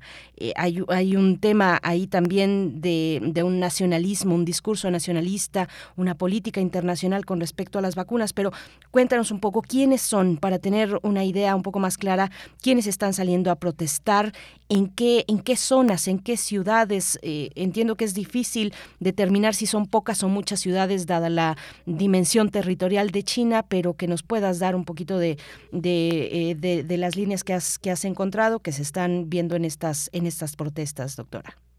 Claro, bueno, lo que vemos eh, en los videos, eh, en las notas de eh, la prensa internacional situada en China, sobre todo, es que los manifestantes, por supuesto, pertenecen a esta adultez jóvenes. Sobre todo, se han dado entre estudiantes, son los protagonistas de estas manifestaciones. Incluso algunas de ellas se han dado en universidades prestigiosas de China, como la Universidad de Beijing y la Universidad de eh, eh, Sudán en Shanghai. Entonces, eh, esto es una cuestión importante, ¿no? Porque pues precisamente vemos la coincidencia con movimientos sociales alrededor del mundo y en diferentes puntos de, de, de la historia contemporánea, ¿no? Son los estudiantes, son eh, los jóvenes, que de acuerdo dicho que el joven que no es revolucionario no es joven, pues bueno, lo mismo está aconteciendo en China, ¿no? Y pues bueno, hablando de las eh, ciudades en donde se han logrado registrar eh, por parte de la prensa internacional sobre todo eh, manifestaciones que no son manifestaciones, cabe decir, eh, multitudinarias, no son manifestaciones como las que nosotros estamos acostumbrados a ver. Por ejemplo, las manifestaciones contra la reforma del INE no son ese tipo de manifestaciones, son manifestaciones más pequeñas.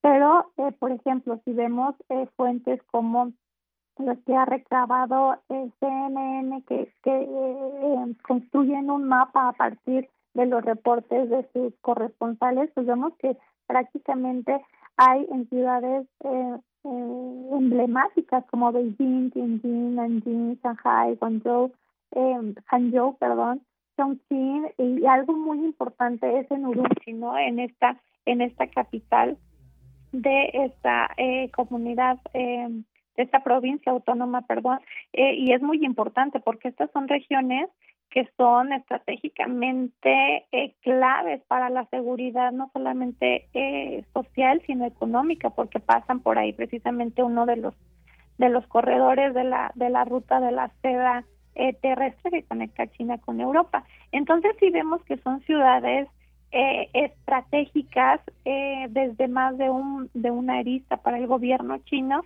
Y pues precisamente eh, cabe resaltar que no nada más son manifestaciones que se llevan a cabo eh, digamos en eh, eh, en vivo en, en en presencia. También son manifestaciones que se llevan a cabo en las redes sociales por parte de los llamados eh, ciberciudadanos y que pues precisamente se dan eh, gracias a que logran sortear eh, la censura de el eh, sistema de, de censura de propaganda de, del partido mismo no entonces cabe resaltar que pues bueno lo que hemos eh, podido apreciar en diferentes fuentes sobre todo periodísticas asentadas en China es que eh, estas manifestación estas manifestaciones digitales eh, sí muestran expresiones de hartazgo eh, en contra de estas políticas desmesuradas para la gestión de la pandemia, como los confinamientos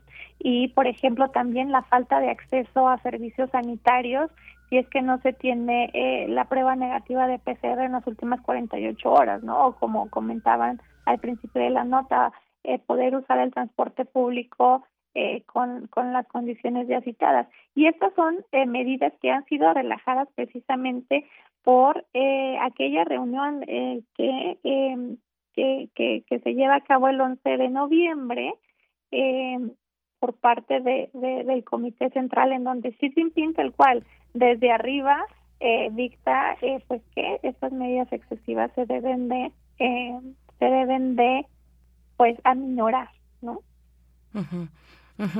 Eh, mm, estoy pensando en ese momento del Congreso del Partido Comunista cuando eh, Xi Jinping ordena la expul- expulsión del expresidente Hu Jintao eh, de- del Congreso. Bueno, una imagen eh, muy, eh, muy fuerte, muy fuerte, muy importante, que me lleva a preguntar, doctora Priscila, si hay, hay voces disidentes dentro del partido que puedan jugar de alguna manera, emplear este momento de protesta social para posicionar sus propios desencuentros o diferencias con la política central, eh, es, mermaría en ese sentido o en el ámbito de lo social, incluso fuera del partido, si es que eso es de alguna manera posible, pero en el ámbito de lo social, estas manifestaciones podrían mermar el poder que ha acumulado eh, el presidente Xi Jinping. el tamaño de las manifestaciones, o sea, la cantidad de gente que aglomera las manifestaciones, no representa en realidad eh, el, digamos, la deslegitimación que podría llegar o podríamos llegar nosotros a considerar que tiene Xi Jinping entre la población interna. Definitivamente no creo que sea una variable eh, que debemos de considerar por los hechos que tenemos a la vista eh, y la cuestión de precisamente la consolidación del poder de Xi Jinping en el en el vigésimo eh, partido del Congreso, pues son elementos que nos permiten, eh, pues, que no se llegue a considerar que, pues, estas voces disidentes contra la gestión excesiva de la pandemia de COVID, pues, sea una variable que pueda llegar a significar una contraposición al, a- al mandato de Xi Jinping dentro del mismo partido, eh, precisamente porque eh, no hay elementos que, que nos lo muestren. Y además vemos la, las reacciones del Comité Central del mismo Xi Jinping de actuar dentro del mismo partido para de- desde la, la cúpula pues reprender a eh, los miembros locales del gobierno y que también por supuesto son miembros del Partido Comunista. Entonces, como como como mencionaba hace un momento, yo no veo elementos que nos puedan llevar uno a señalar que estas manifestaciones estén construyendo un movimiento social antisistémico y dos que estén digamos em, legitimados o apoyados por alguna corriente eh, dentro del Partido Comunista me parece que tampoco es una es una variable significativa que podamos considerar. Lo que sí me parece es que definitivamente debemos de eh, de tener bien en cuenta que sí hay una respuesta por parte del gobierno a las presiones locales que están siendo expresadas en estas manifestaciones.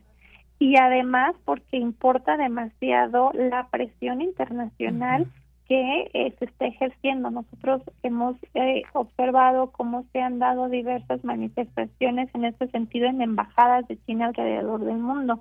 Y esto, eh, precisamente esta, esta respuesta del gobierno de Xi Jinping tiene, desde mi punto de vista, como principal objetivo, pues bueno, eh, aletargar o incluso aminorar la oportunidad política que puedan tener estos movimientos sociales, pues para incidir en, eh, eh, en una negativa imagen internacional, sobre todo.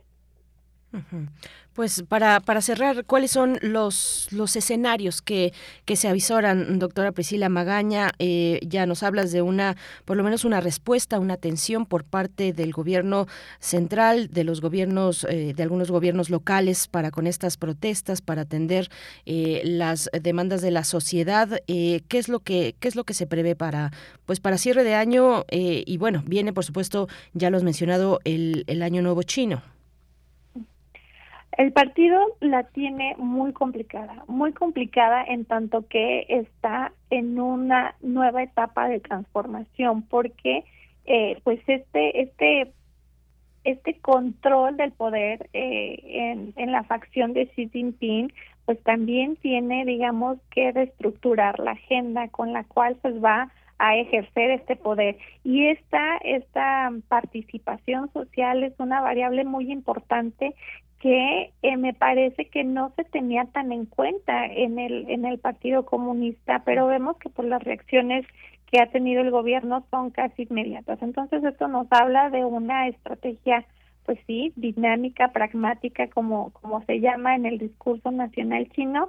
Y pues bueno, eh, me parece que debemos de observar qué es lo que va a pasar en las siguientes semanas de cara a la movilización más grande que tiene eh, China, que es el año nuevo, ¿no? Porque precisamente ese, lo que el gobierno debería de hacer, y me parece que está en la agenda, es precisamente aminorar estas tensiones, estos sentimientos de frustración de cara pues a este evento de migración masiva que como sabemos pues también es una derrama económica importante para el país que está enfocado pues bueno al consumo y al mercado interno en este momento. Pues qué panorama eh, tan tan complejo nos ofreces a través de estos comentarios, de este análisis, doctora Priscila Magaña, profesora en la Universidad Iberoamericana Campus Ciudad de México. Muchas gracias, como siempre, por, por participar, por atender a este llamado para la audiencia de primer movimiento. Muchas gracias. Muchísimas gracias a ustedes por su empatía y el tiempo. Hasta pronto.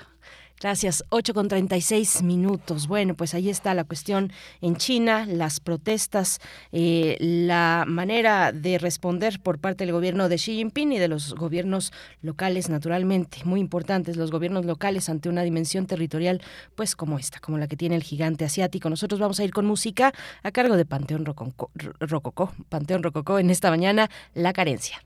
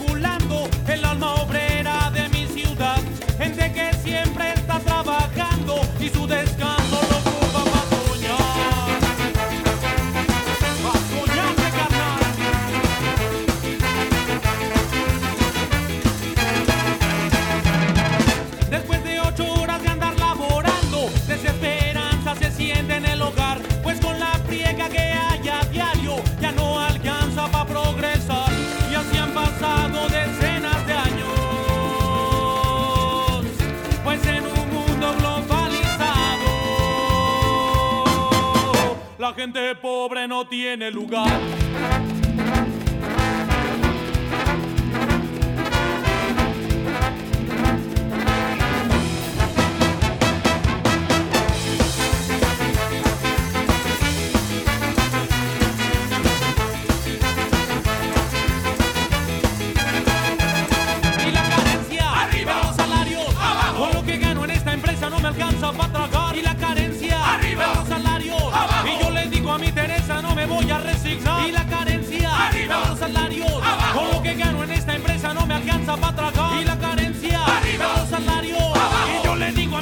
Vente vamos a bailar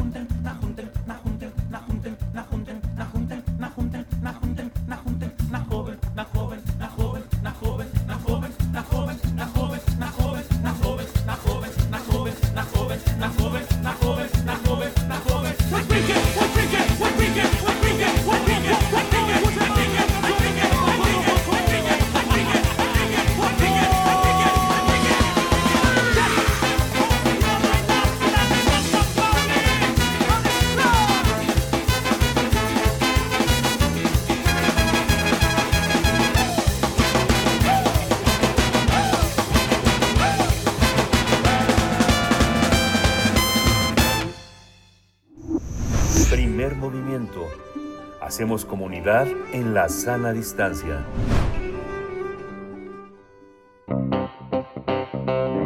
Nota Nacional. México, el gasto público en educación no garantiza mejores condiciones económicas y sociales al estar asociado con una asignación desigual de presupuesto.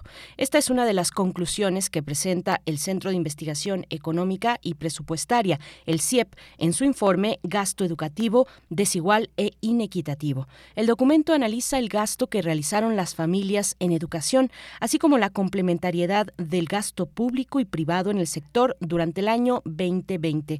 Esta destaca que en México la distribución del gasto público en educación es desigual y no garantiza mejores condiciones económicas y sociales para la población. Por tanto, solo los hogares con mayores ingresos destinan más recursos para compensar la falta de acceso a la educación y la baja calidad de educación pública. El CIEP subraya que el gasto privado es un privilegio en los hogares más ricos y varía por condición socioeconómica y por edad también. Esto amplifica las desigualdades que no son atendidas del, desde el sector público, pues el gasto para la educación de la primaria de la primera infancia es insuficiente. El CIEP también destaca que Pese a que se puede hacer una mayor inversión en educación, esta tendencia no cambiará tras la aprobación del paquete económico 2023. La razón es que el gasto público en educación representará alrededor del 3.24% del PIB, cifra por debajo de los niveles registrados antes de la pandemia, que fue, fueron de 3.84%. Y vamos a tener una charla sobre este documento, gasto educativo, desigual e inequitativo. Nos acompaña a través de la línea esta mañana Alejandra Llanos, coordinadora de Educación y Finanzas Públicas en el CIEP, el Centro de Investigación Económica y Presupuestaria. Gracias, eh, Alejandra, Alejandra Llanos, por estar esta mañana. Bienvenida, como siempre. Muchísimas gracias, Berenice. Un placer acompañarte en primer movimiento. Gracias. Pues cuéntanos, ¿cuál es el, el planteamiento inicial de, de este estudio? Creo que has dado una excelente introducción a lo que el análisis que se hizo, que fue una que fue estudiar, analizar el gasto público y privado. Y como bien lo mencionaste, encontramos que solamente el gasto privado es un privilegio de los hogares más ricos, ya que, por ejemplo, una cuarta parte de todo lo que es el gasto privado se concentra en el decil 10. Y ahí ya estudiamos pues lo que es el gasto público, que por un lado, y la mayor parte, más de la mitad del gasto para educación básica pública, se concentra en los tres deciles de menores ingresos. Pero después, ¿qué pasa con el gasto en educación superior y posgrado? Pues este se concentra en los hogares de mayores recursos, cuando son estos los niveles educativos que están asociados con incrementos salariales y de productividad. Y otra cosa que nos preocupa demasiado en CIEP es el gasto que se va a educación de la primera infancia. Por un lado, eh, ya viendo el gasto privado, las familias de mayores recursos gastan a lo largo de toda su vida y, y, y mientras que el gasto público no cubre el que las familias más pobres no puedan, no, no destinen recursos al desarrollo de la primera infancia. Por ejemplo, en 2020 solamente el 0.08% del gasto público en educación fue para educa para el desarrollo de la primera infancia. Uh-huh. Alejandra Llanos, a ver, eh, para tener claridad en cómo, cómo se traduce el gasto público en educación, has mencionado incrementos salariales y de productividad. ¿Cuáles son esas expresiones del gasto público en educación? ¿De qué hablamos? ¿De salarios eh, a, a trabajadores de la educación, de capacitación, de infraestructura? ¿De qué estamos hablando? Ah, bueno, aquí el análisis eh, agrupa todo lo que es el gasto de la función educación público. Sin embargo, pues sabemos que existe demasiada evidencia de que el gasto en educación o garantizar la educación es un instrumento, es el instrumento más eficaz para garantizar la igualdad de oportunidades, reducir la pobreza y promover el empleo. Sin embargo, se requieren inversiones principalmente en la en el desarrollo de la primera infancia para desde la edad temprana cubrir esas desigualdades que, que después se pueden amplificar. Sin embargo, pues el gasto el gasto educativo público está solamente se concentra en la educación básica para los deciles de menores ingresos. Entonces, para, entender también la cuestión entre eh, cómo se comporta la inversión pública y la inversión privada, cuéntanos un poco de esa, de esa comparación, eh, de cómo cada uno de estos dos sectores invierte en la educación. Cuando hablamos de inversión eh, privada, por ejemplo, ¿de qué estamos hablando? Estamos hablando también del el gasto que las familias de sí mismas eh, invierten en la educación de sus hijos, de sus hijas. ¿De qué estamos hablando? Ah, excelente pregunta. Mira, primero lo que eh, ya ah, entrándonos en el gasto privado, estos datos corresponden a la encuesta nacional de ingresos y gastos de los hogares de 2020 y aquí a través pudimos obtener el gasto que se hace que las personas reportan a nivel persona y lo, y lo que también el hogar re- reporta para educación. Y por eso tenemos en, el, en la investigación desagregado cada uno de los conceptos. Esto es si se compró material educativo, si se invirtió en educación secundaria, primaria y cuánto. Y encontramos que en México, la pro- ya viendo toda la proporción del gasto total, que tanto es público y privado, es que la proporción de gasto privado es 1.5 veces lo que destinan los países de la OCDE. Ahora te lo voy a poner en, en, en 2020, el gasto público, el gasto total en educación alcanzó un billón cincuenta y un mil millones de pesos. De esto, el 75.7 fue gasto público y 24.3% gasto privado. Que si lo vemos respecto al PIB, el gasto privado representó 1.1% y el gasto público 3.4. Sin embargo, pues la proporción que en México se des- del gasto privado es mayor. Entonces, hablamos entonces de que las familias en México con mayores ingresos eh, eh, pues invierten, invierten, naturalmente invierten más en educación y que el gasto público no está subsanando esta diferencia. ¿Es de lo que estamos hablando, digamos, en lo general, eh, Aleja- Alejandra Llano? Sí, así es. Mira, puedo dar una cifra para tener como contexto de lo que las familias eh, ha- de las familias invierten en educación y es que una persona de 20 años en México gasta en promedio 6 mil pesos en educación. Sin embargo, si lo vemos por deciles de ingresos, una persona eh, del decil 1 gasta mil pesos contra una persona del decil 10 con 20 años que gastó 40, más de 48 mil 48 mil pesos.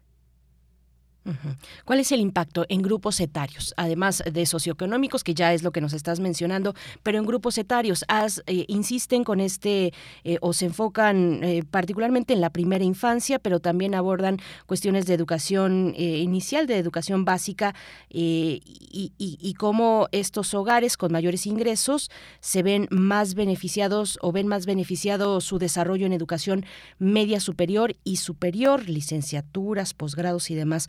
¿Cómo, cómo verlo en términos etarios? Eh, ¿Cómo está esta, pues estos, estos beneficios de la inversión eh, pública, sobre todo, Alejandra? Sí, bueno, como te mencioné, pues el gasto, lo que las familias gastan en educación eh, del gasto público es a lo largo de toda su vida. O sea, no es que se centren solamente en la edad típica para estudiar. Las, los hogares de mayores ingresos invierten en la primera infancia, como bien te mencioné, pero también en la edad adulta. Entonces, de aquí nos puede hablar de que eh, pueden seguir ya no solamente contar con educación superior, sino que ingresan a posgrados, eh, doctorados, algo que ya las familias de menores ingresos no reportan eh, recursos para educación después de los 25 años. Y nuevamente, pues la importancia de invertir en el desarrollo de la primera infancia, que es algo que no está sucediendo. Desde las familias de menores ingresos no tienen la, no, no cuentan con los recursos para hacerlo y no es algo que el gobierno, no es una prioridad del gobierno en este momento. ¿Qué implicaciones entonces? Es una obviedad, pero cuéntanos tú cuál es, qué es lo que, qué es lo que están proyectando, qué implicaciones tiene para las familias eh, con menores ingresos a lo largo de la vida, no, no solamente en lo inmediato, sino, digamos, es una cuestión eh, estructural la que ustedes están apuntando, Alejandra. Sí, así es, mira, pues las diferencias en el gasto para el desarrollo de la primera infancia amplifican las brechas, las brechas del desarrollo cognitivo y del lenguaje entre las niñas y niños de hogares eh, que más y menos vulnerables. y esto va a repercutir en todo su en todo el ciclo de vida. Entonces aquí estamos hablando de que no se están atendiendo estas desigualdades desde la primera infancia Están, están ustedes abordando, analizando un periodo muy particular, que es el 2020, es el año de la pandemia, el año del inicio de la pandemia, y sabemos que en materia educativa, no solamente México, sino la región, el mundo en general, pero bueno, hablando de la región y de los países con los que nos podemos comparar, eh, eh, pues hay un rezago educativo muy importante, por lo menos dos años en los mejores, en los mejores casos, digamos, donde se encuentra el rezago. Eh, Alejandra, ¿cómo, ¿cómo ver a la luz de esta cuestión, llamémosle o de esta eh, emergencia sanitaria, cómo ver a la luz de ese momento, pues los, los elementos que ustedes están analizando en este informe. Sí, así es. Eh, bueno, este análisis se piensa después realizar tanto para 2016 y 2018, ya que se utilizan datos del EMIC. Pero lo que sí encontramos es que la pandemia desplazó el gasto educativo, ya que pasó a representar del 8.6% del gasto monetario total en 2018 a solamente el 6% en 2020. Y esto es una evidencia eh, ante escenarios como la pandemia, pues el gasto privado tiende a disminuir. Las familias tienen que destinar el gasto a donde es necesario, ¿no? Entonces, esto encontramos. Sin embargo, pues lo que nos preocupa es que lo que está sucediendo desde el lado público es que no se, se sigue recortando a la educación. Y es por ello que pues para 2023 el gasto para educación representaría solamente el 3.24 puntos del PIB y esto se encuentra por debajo de lo recomendado por el BID que recomienda que se encuentre entre el 4 y el pon- 4% y 6% del PIB y también de lo que se destinaba previo a la pandemia que era de 3.84 puntos del PIB. Ujú. Eh, que, ojalá y, y será interesante ver eh, si ustedes logran hacer este estudio, un estudio similar en años anteriores a la pandemia, pues la pandemia pues nos trajo lo que ya sabemos, lo que ya hemos mencionado, eh, cuestiones muy muy adversas en la economía, eh, este rezago educativo, un, un abandono escolar también muy importante y ya han pasado, vamos para tres años el próximo, eh, por lo menos de- desde aquel momento del confinamiento, el próximo marzo de- del 2023 se cumplirían tres años. eh, es importante eh, y será interesante ver pues cuáles son los qué- cuáles son los resultados que arroja un análisis similar en años anteriores a la pandemia, Alejandra Llanos. Pero te pregunto cómo se ve. Ya has mencionado un poco de los países de la región. Cuéntanos un poco algún caso eh, más específico, tal vez Argentina, tal vez Colombia, con el que podamos comparar esta situación, la inversión pública en educación, la inversión privada, eh, a qué a qué grupos de la población se destina, a quién favorece y a quién no tanto, dónde hay que cerrar más eh, las las filas y los esfuerzos para balancear esta esta cuestión. ¿Cómo cómo lo ves en contexto o en comparación con otros países de la región, Alejandra?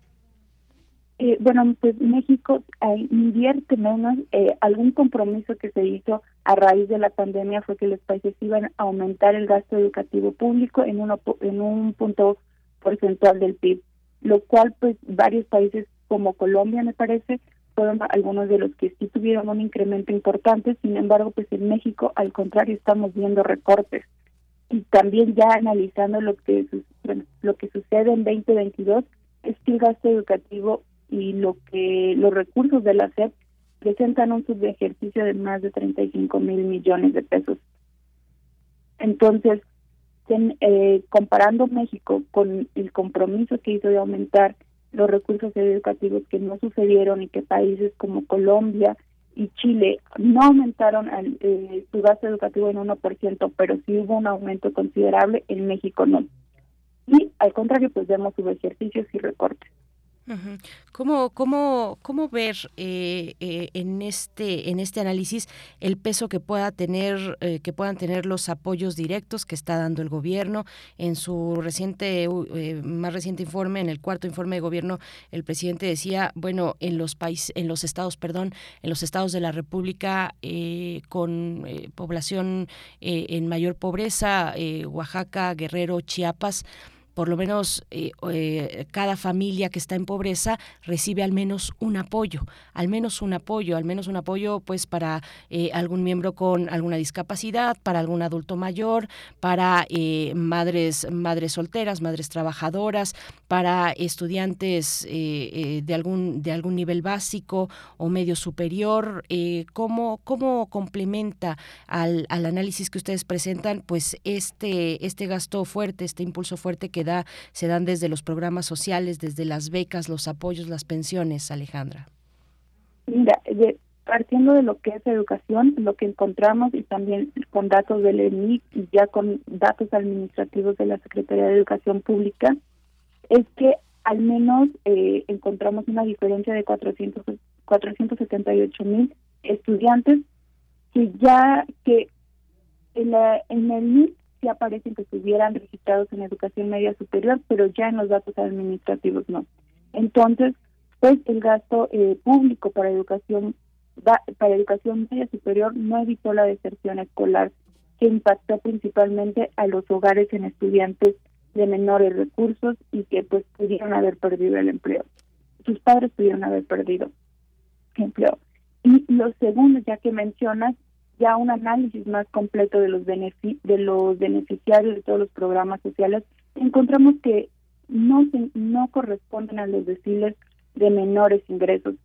Yo creo que, bueno, más bien no cre- eh, algo que ya la evidencia y con datos del ENIC se encuentra es que la pensión para adultos mayores es se encuentra se encuentra repartida, bueno, los beneficiarios se encuentran tanto en los deciles más bajos como en los deciles más altos y es más homogénea la distribución. Sin embargo, los diferentes, eh, a- bueno, las transferencias que se hacen en educación media superior y superior se concentran en los deciles del 5 para arriba. Entonces no estamos hablando de que se estén atendiendo en los hogares que más lo necesitan.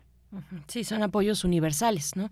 Las, eh, Sin embargo, pues por la naturaleza también de las personas que pueden acceder a educación media superior, pues esto ya se concentra en el decil 3 o 4, no en los deciles de menores recursos. necesariamente más bajos.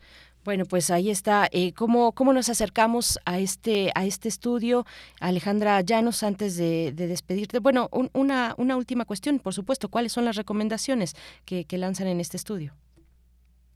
Bueno, como tal, pues ah, más bien hagamos una alerta de que no se esté invirtiendo en la educación de la primera infancia, cuando es esta la que tiene los mayores retornos.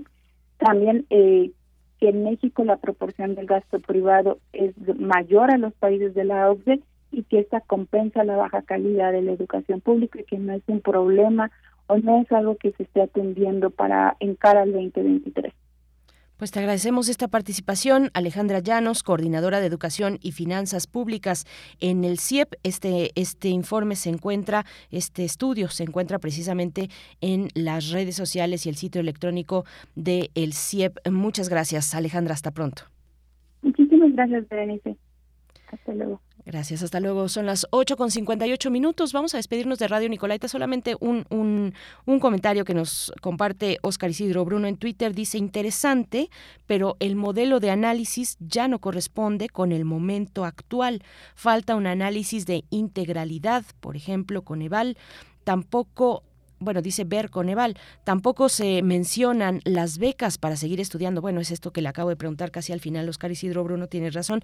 Eh, tampoco se mencionan las becas para seguir estudiando o el aumento al salario mínimo. Es necesario un nuevo modelo de análisis. Sí, son varias variables, eh, bueno, distintas variables que eh, se sumarían a la integralidad, a la generalidad de un análisis como este. Gracias por sus comentarios. Nosotros vamos con música. Sí, nos vamos a ir con música y a despedirnos así de Radio Nicolaita con los fabulosos Cadillacs, Calaveras y Diablitos. Después del corte volvemos.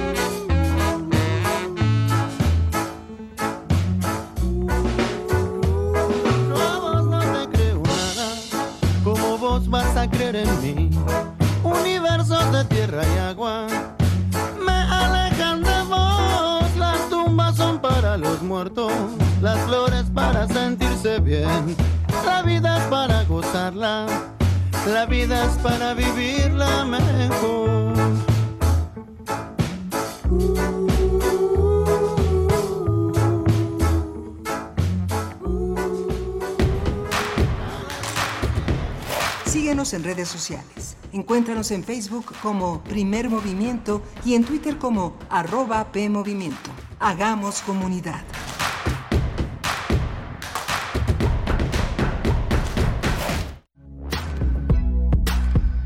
Las mujeres vivimos partiendo desde el simple hecho de ser mujeres diferentes violencias, la violencia por razones de género, y tiene que ver con una estructura social y cultural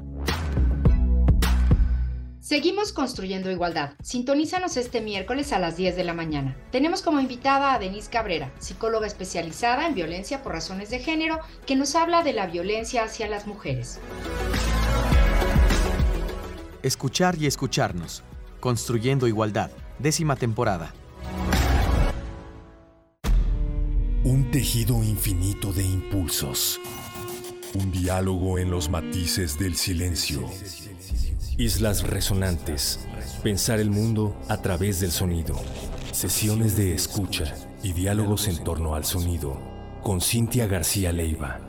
Islas resonantes. Miércoles a las 4 de la tarde, después del corte informativo.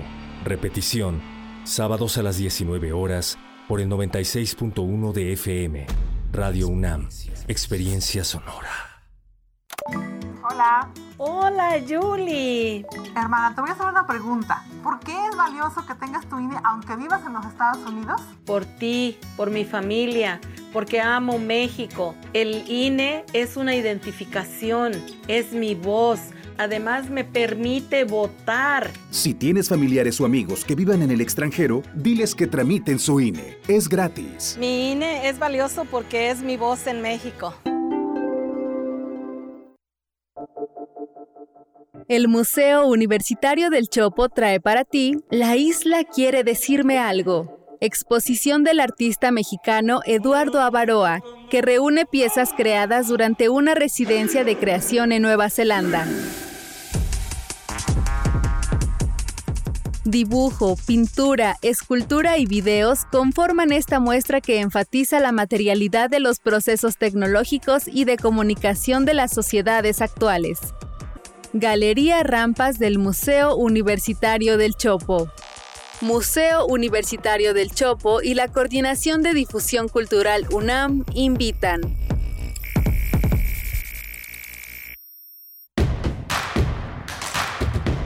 Encuentra la música de primer movimiento día a día en el Spotify de Radio UNAM y agréganos a tus favoritos.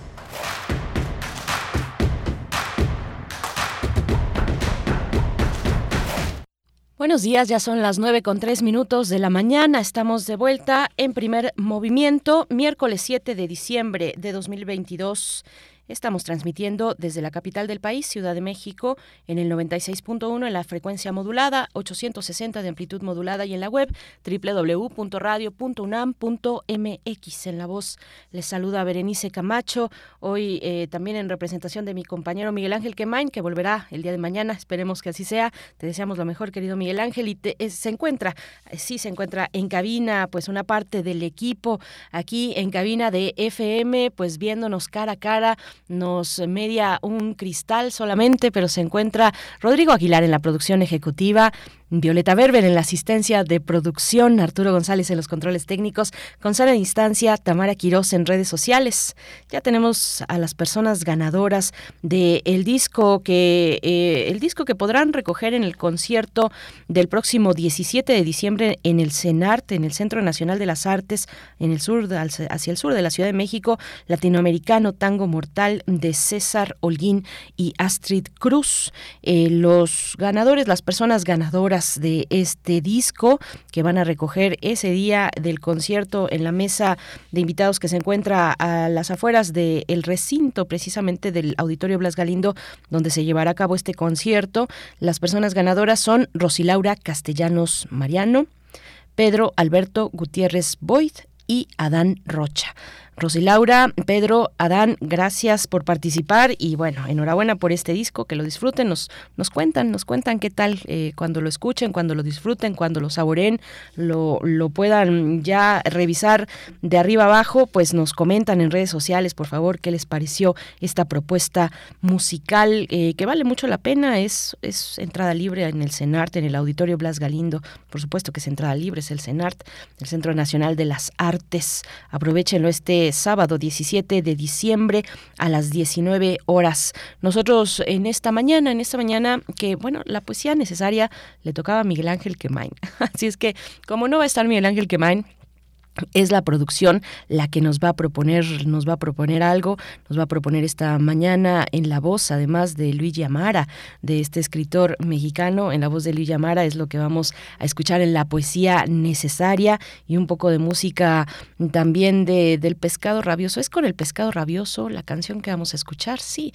Bueno en todo caso es de Spinetta Luis Alberto Spinetta eh, con el pescado rabioso una de las agrupaciones por las que atravesó este artista argentino y bueno, en la mesa del día, en la mesa del día después de la poesía necesaria, vamos a conversar sobre, bueno, dar seguimiento sobre cómo quedó el tema de la prisión preventiva oficiosa eh, tras la discusión, tras su discusión en la Suprema Corte de Justicia de la Nación.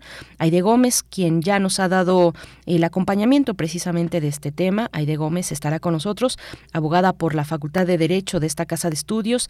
Actualmente es analista legal y de política pública en Intersecta una organización que bueno ha estado muy pendiente muy pendiente de esta discusión en la Suprema Corte de Justicia de la Nación una una organización que trabaja por, eh, por, por temas de justicia, de justicia penal, especialmente eh, hacia las mujeres, las mujeres privadas de libertad, pero con un, con un ángulo eh, o con un panorama más amplio en su labor, en la labor de Intersecta. Pues bueno, vamos a tener a Aide Gómez en esta mañana en la mesa del día. Cerramos con broche de oro el doctor Plinio Sosa, que nos hablará de el fútbol y la angustia triangular.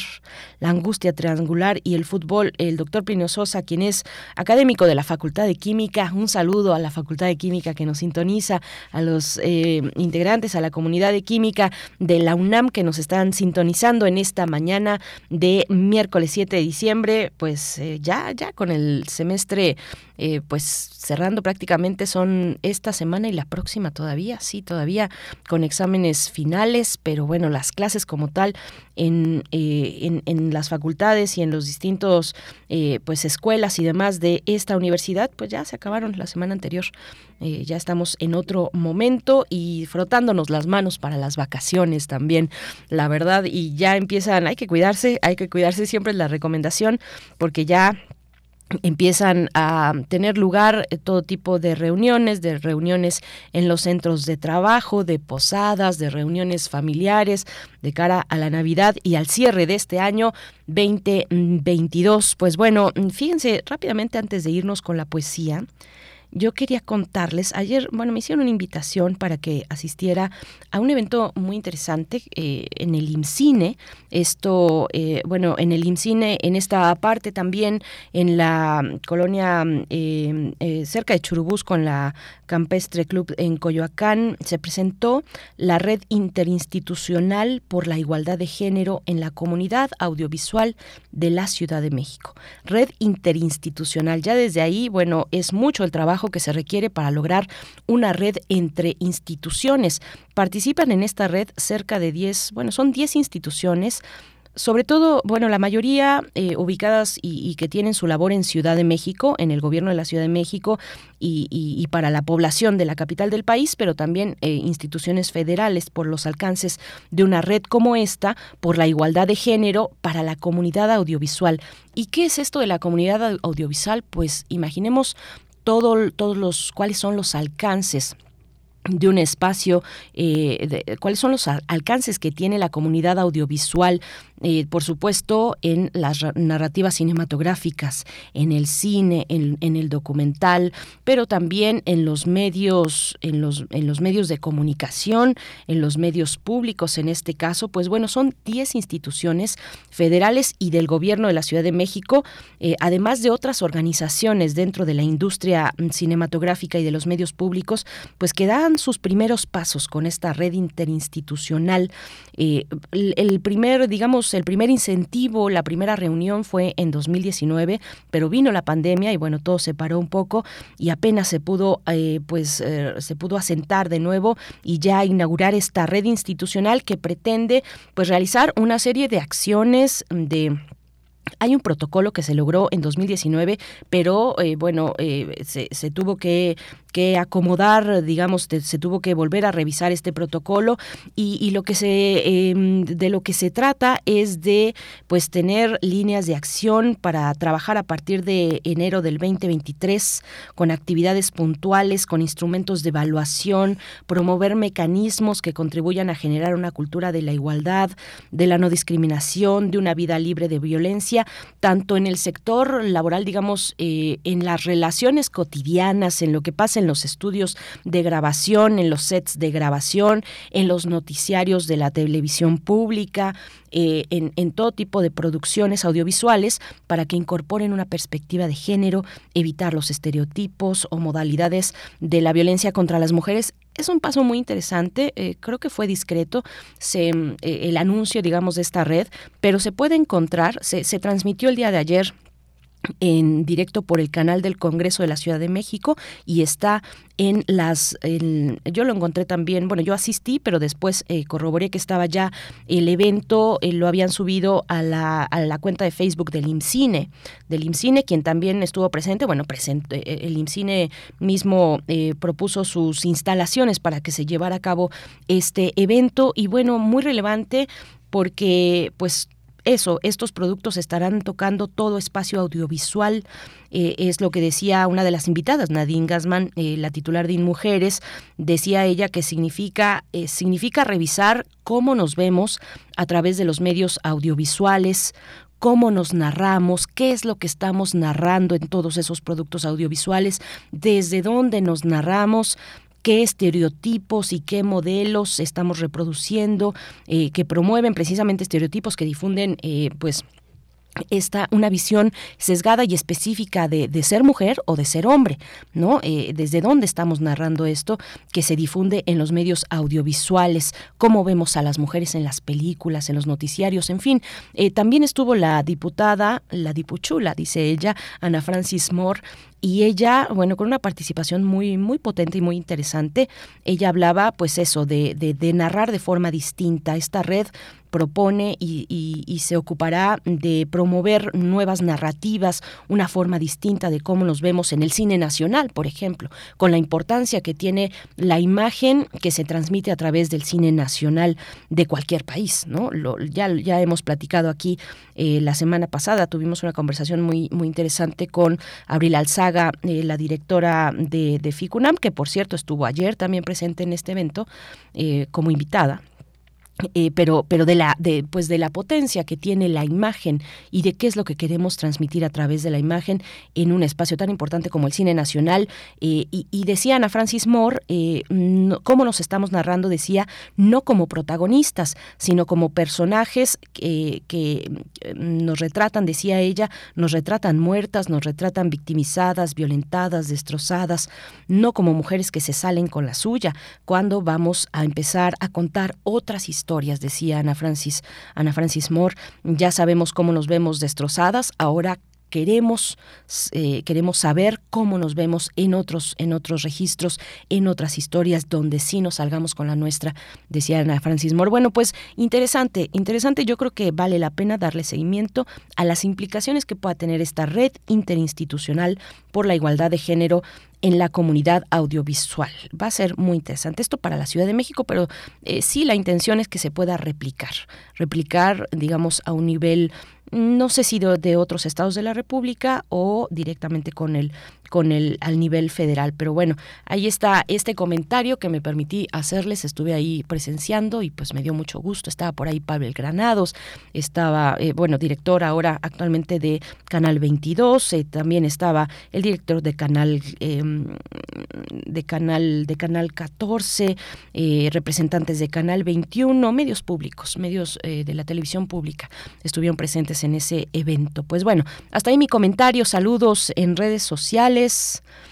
José Ramón Ramírez dice interesante entrevista e investigación. Se refiere a lo que tiene que ver con el gasto inequitativo en la educación, que es un estudio del CIEP. Y nosotros nos vamos a ir con la poesía necesaria. Ya les adelantaba yo, bueno, le tocaba a Miguel Ángel, pero lo que alcanzamos a compartir con ustedes es del escritor Luis Yamara. En la música, Luis Alberto Espineta. Vamos con ello. Es hora de poesía necesaria.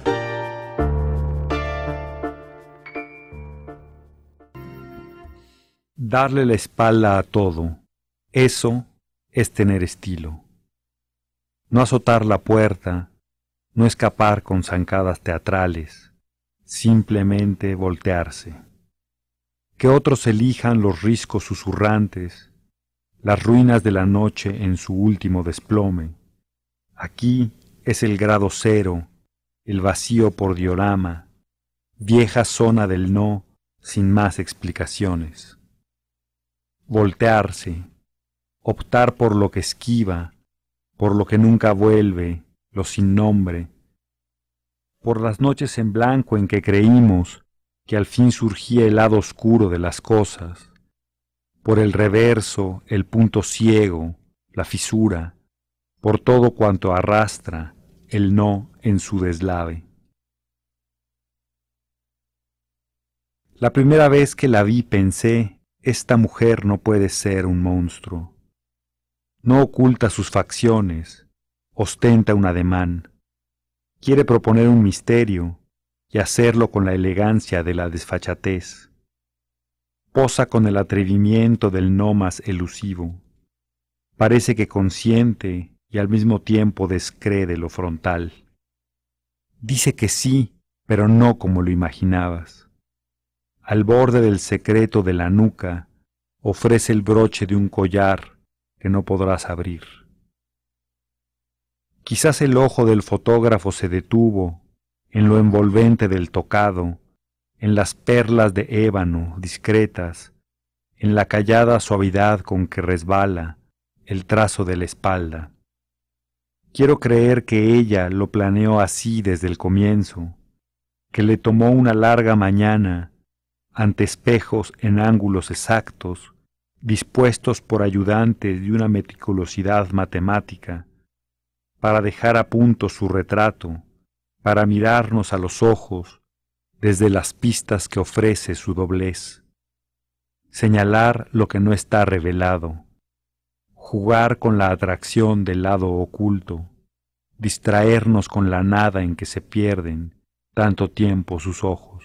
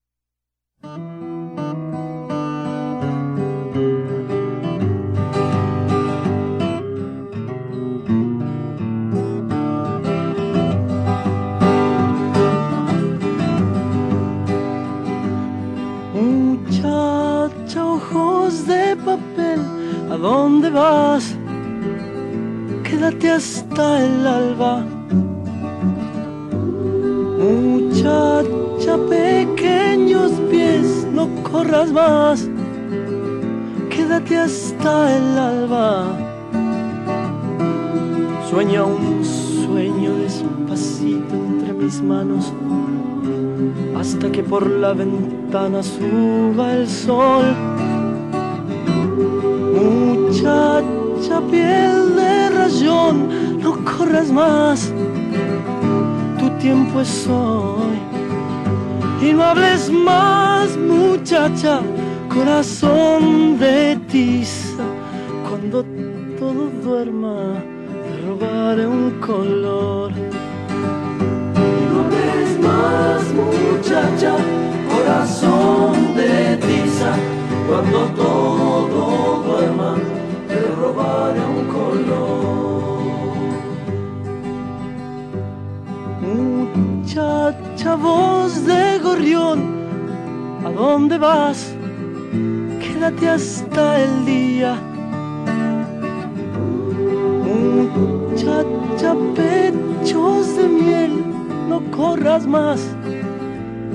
hasta el día.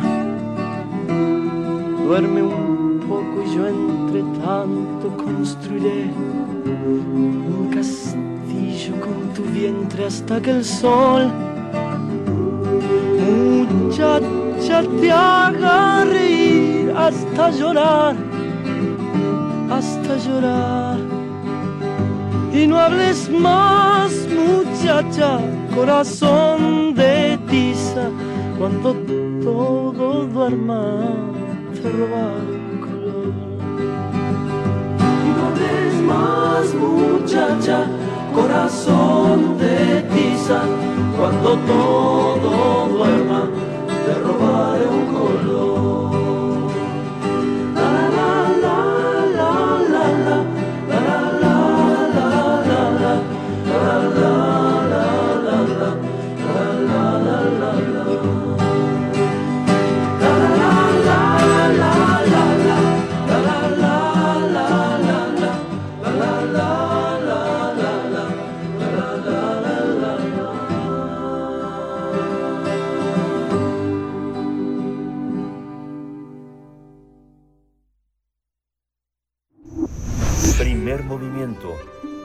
Comunidad en la sana distancia.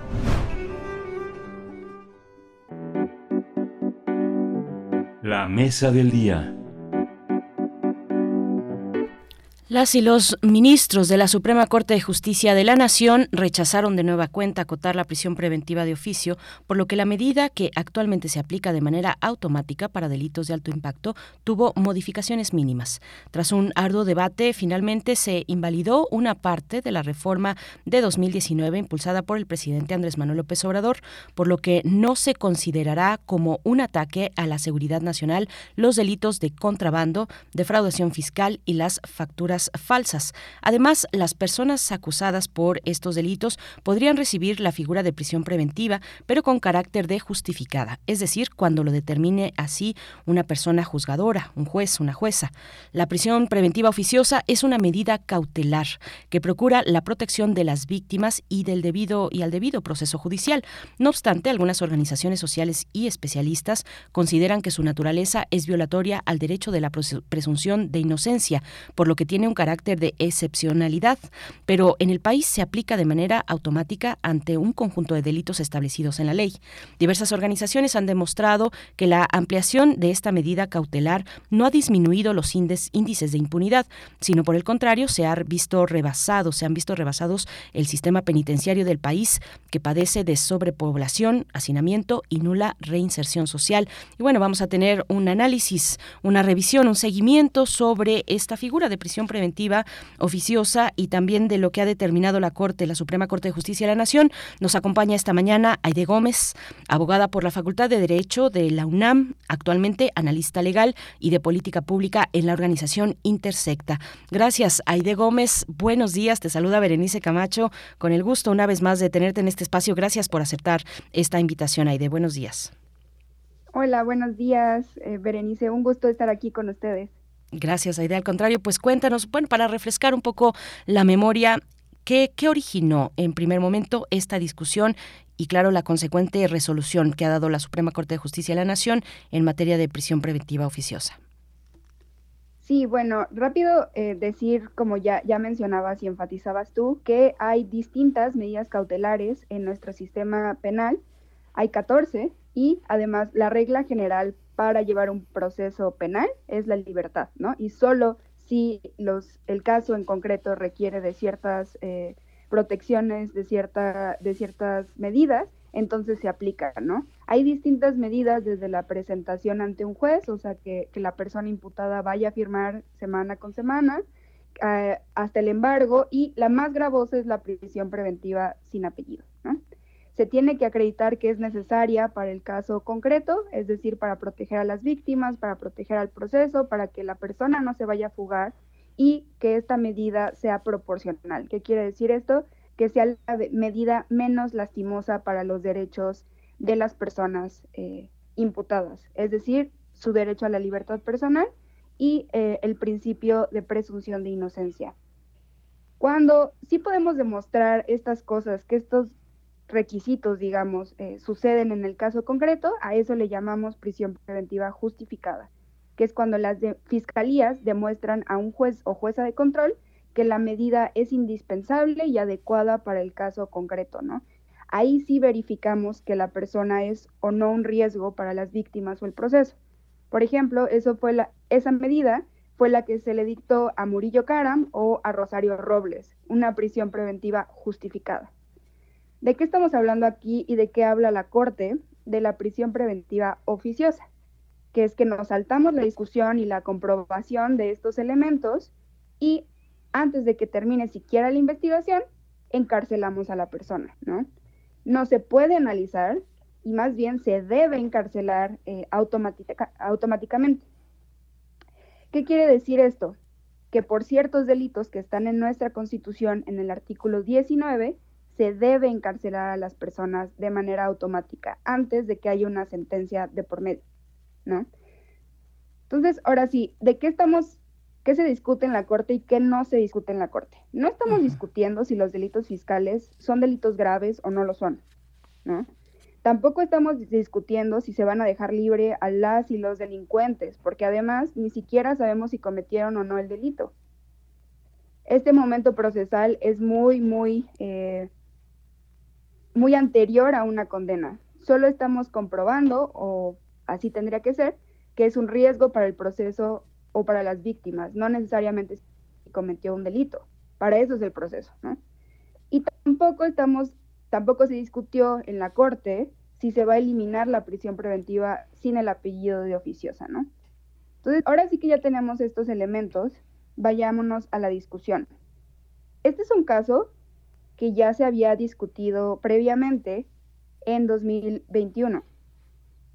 Eh, esta le tocó al ministro Franco proponer eh, un proyecto y en su proyecto eh, tenía eh, la idea de validar la reforma que se hizo. Déjenme les platico un poco de la reforma.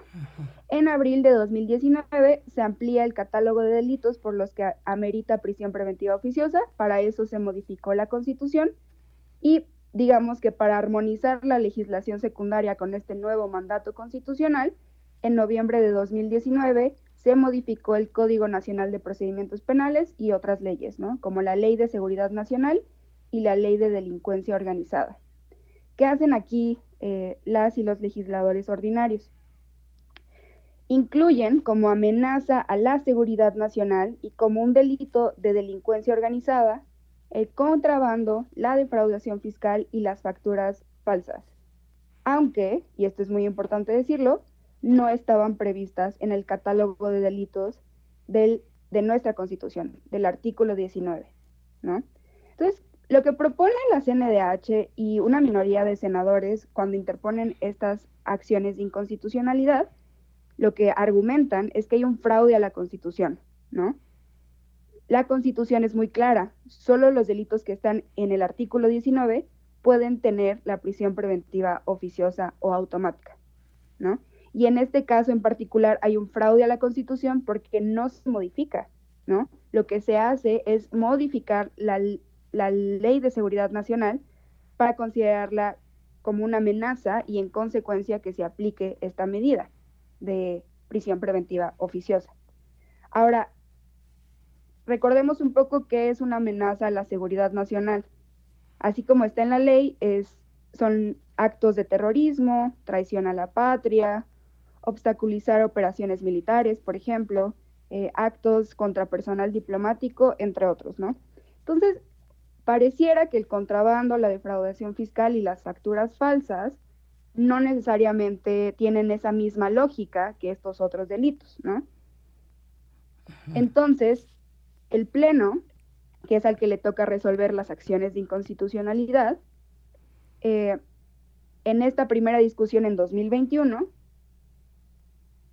no están de acuerdo con el proyecto y lo rechazan, ¿no? Y para eso se le turna, se le pasa pues a otro ministro o ministra para que hiciera un nuevo proyecto. Este nuevo proyecto se discute en septiembre de 2022, hace unos meses, y apenas se volvió a, discutir, ¿no? La, en la, la, segunda discusión de septiembre de 2022 hay dos niveles en la discusión, ¿no? Este es un proyecto que le toca ahora ya no al ministro Franco, porque el ministro ya se retiró, ya no está en la Corte. Ahora este nuevo proyecto está a cargo del ministro Aguilar Morales. Propone inaplicar un artículo de la Constitución. Y aquí hay dos niveles de la discusión, digamos. Si la prisión preventiva oficiosa es compatible con el Estado democrático de derecho, es decir, si cumple o no con los estándares nacionales e internacionales en la materia.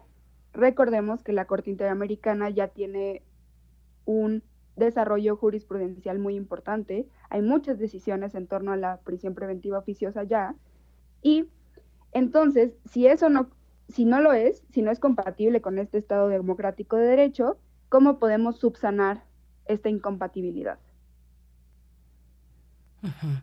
¿Y cómo podemos subsanarla? ¿Qué es lo que decidió la Corte? Aide Gómez, eh, digamos, eh, luego de esta, de esta resolución de la Corte, ¿Cómo, ¿Cómo queda el catálogo de delitos que ameritan esta prisión preventiva eh, o, oficiosa? Eh, ¿Se tocaron solamente estos tres delitos que mencionas? Porque el catálogo es amplio y hay mucha discusión en cada uno de ellos, en cada uno de estos delitos estipulados, eh, los que tienen que ver, por ejemplo, con cuestiones de violencia de género, en fin.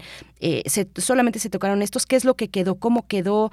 ¿O cómo quedaría? ¿O qué es lo que resolvió la Corte con respecto a este artículo 10? 19 de la Constitución. Sí, bueno, en esta segunda discusión de septiembre de 2022, eh, recordemos que también viene eh, a intervenir distintos actores y actoras, digamos, eh, en la discusión, ¿no? El presidente de la República sale a defender la prisión preventiva oficiosa de manera muy fuerte y saca un comunicado diciendo que eliminar la prisión preventiva oficiosa eh, podría tener impactos eh, en la estrategia de seguridad. Eh, hubo muchas presiones y finalmente en esa primera discusión de este proyecto no hay un consenso, ¿no?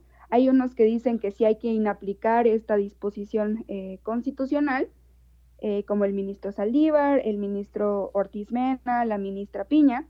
Hay otros que dicen que la metodología por la que se llegó a esta interpretación no es adecuada hay otros que dicen que no se puede y punto, no se puede inaplicar la constitución, no se puede eh, tener esta discusión. Y hay otro ministro que dice que no fue lo que le preguntaron. Entonces, frente a eso, el ministro Aguilar dice, bueno, veo que no hay un disenso, que no hay como un consenso, que hay posiciones encontradas, entonces voy a retirar mi proyecto, voy a hacer uno nuevo, y a partir de ese nuevo voy a incorporar todo esto que se discutió, todas estas eh, posibles aristas del, para, para, enfrentar el problema constitucional y a partir de eso voy a dar eh, una nueva propuesta. Entonces, el nuevo proyecto se presentó apenas en noviembre de este año. Esta fue la última conversación, digamos, la, la última discusión. Acá el ministro, en vez de inaplicar la constitución, lo que dice es que va a haber, eh, va, a utilizar otra metodología, digamos. Perdón, eh, no, sé cómo explicarlo de manera no técnica, porque siento que es algo, es un tema como más complejo eh, desarrollar, pero en términos como muy llanos y a riesgo de dejar fuera estos tecnicismos, eh, lo que dice es que la Constitución ya tiene varias herramientas para interpretar eh, las leyes. Eh, esta es la interpretación de acuerdo con tratados internacionales y la propia Constitución y el principio pro persona. A partir de este último, el principio pro persona, podemos analizar la propia Constitución y, digamos, armonizarla frente a una contradicción. Lo que dice es que la prisión preventiva oficiosa es una contradicción en la Constitución y que en consecuencia habría que interpretarla a partir de este principio. Lo que termina eh, proponiendo el proyecto, ese es como el, el, principal argumento, es que lo automático ya no va a ser la prisión, ¿no? el encarcelamiento. Lo automático tendría que ser abrir a debate la prisión preventiva. Entonces, ¿qué quiere decir esto? Que en el artículo 19, si dice eh, que por ciertos delitos va a proceder la prisión preventiva oficiosa, lo que ahora se va a tener que interpretar y lo vamos a tener que leer como que lo automático es su discusión, abrir a debate y comprobar si la prisión preventiva es o no es adecuada para esos casos. Lo que pasa aquí Sí, es sí. que no están de acuerdo muchos ministros y ministras. Están a favor de invalidar estas normas secundarias que les platicaba, que es la Ley de Seguridad Nacional, que es el Código Nacional de Procedimientos Penales, pero no están de acuerdo con esta nueva interpretación de la Constitución. Entonces lo que sucede es que se invalidan las normas porque sí consideran que lo que proponía la CNDH y los senadores es que, en efecto, si hay un fraude a la Constitución, porque solo los delitos que están en la Constitución, en el 19, eh, ameritan prisión preventiva oficiosa, pero ya no se meten a ver cómo debería ser interpretado, ya no, ya no se meten a ver si debería ser inaplicado o qué es lo que debe suceder. Entonces, solo se invalidó eh, esta porción de agregar contrabando, defraudación fiscal y facturas falsas al catálogo de delitos sin necesariamente eh, modificar la Constitución, que como todas y todos sabemos, eh, tiene un estándar mucho más alto, porque lo tienen que aprobar no solo las y los eh, senadores, diputados, diputadas del Congreso Federal, sino también tienen que aprobarse en todos los estados, ¿no?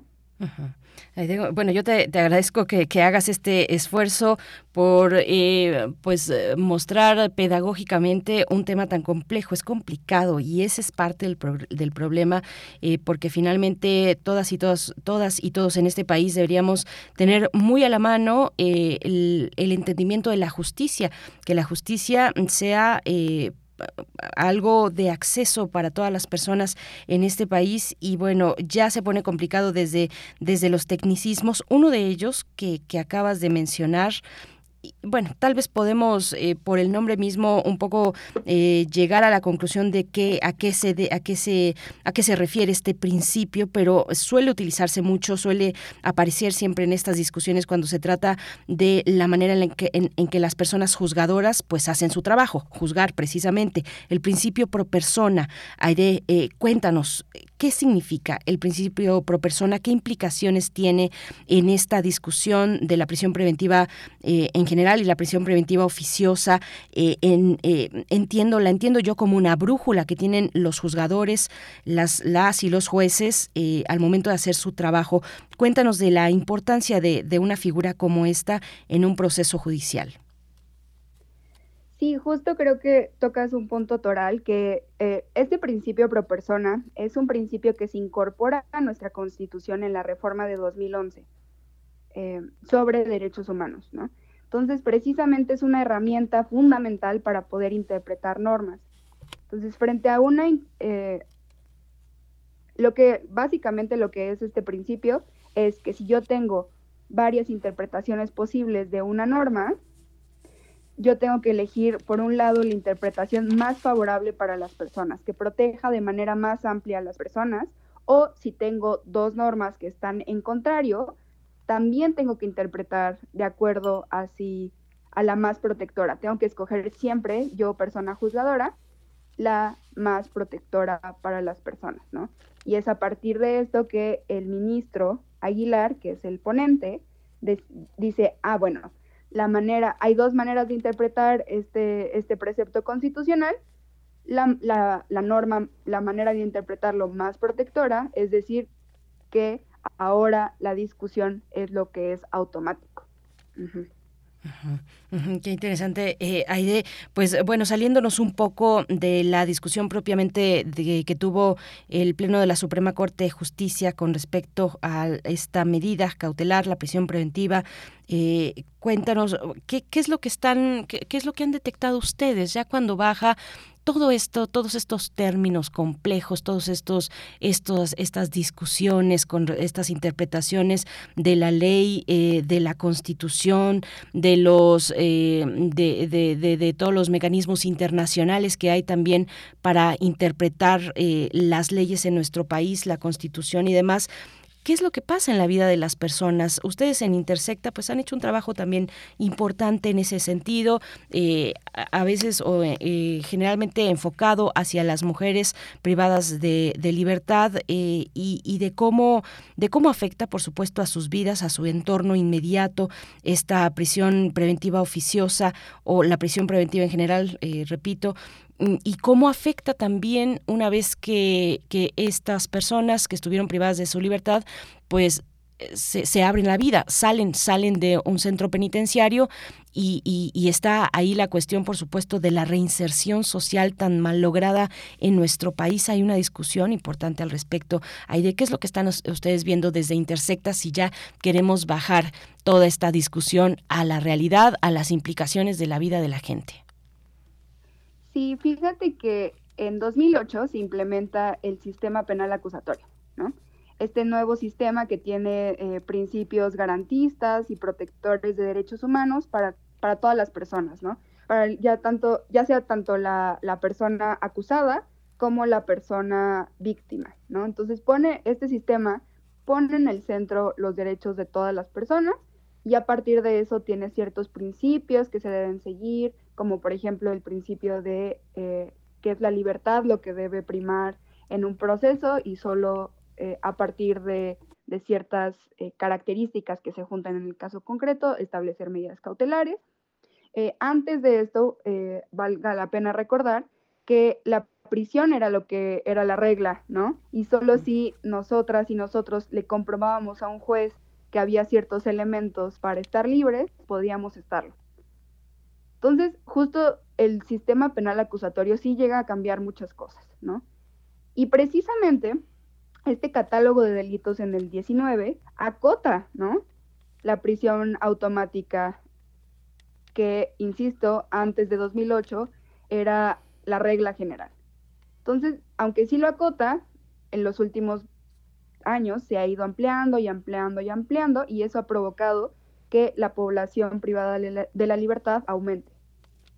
Hay dos sucesos cruciales para poder entender cómo la fluctuación entre las, la población privada de la libertad y es precisamente por un lado la implementación del sistema penal acusatorio ya en todo el país.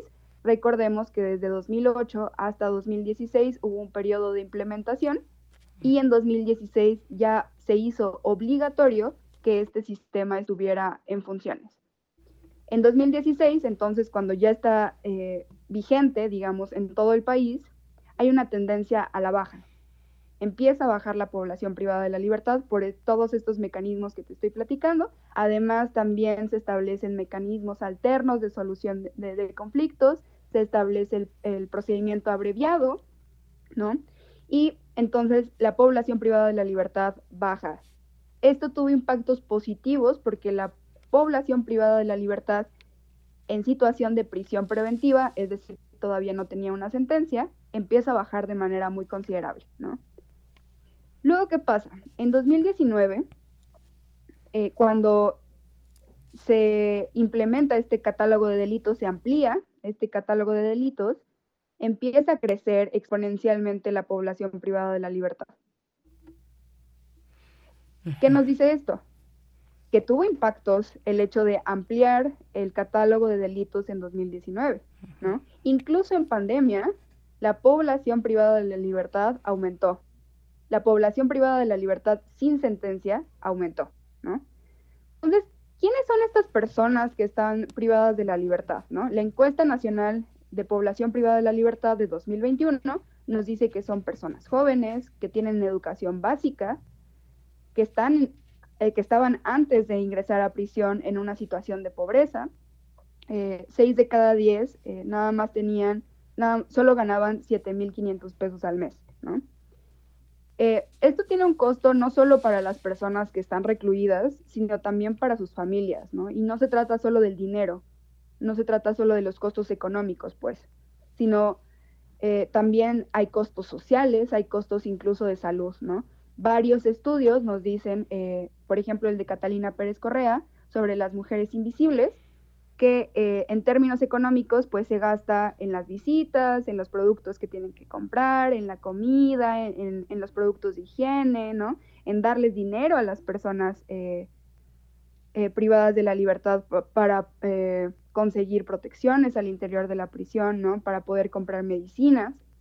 Eh, y estos costos sociales, además de los económicos, tienen que ver con perder el empleo porque están visitando y están constantemente yendo a las prisiones, están constantemente eh, al pendiente de, estas personas privadas de la libertad, eh, incluso impide que continúen sus estudios las familias de la población privada de la libertad.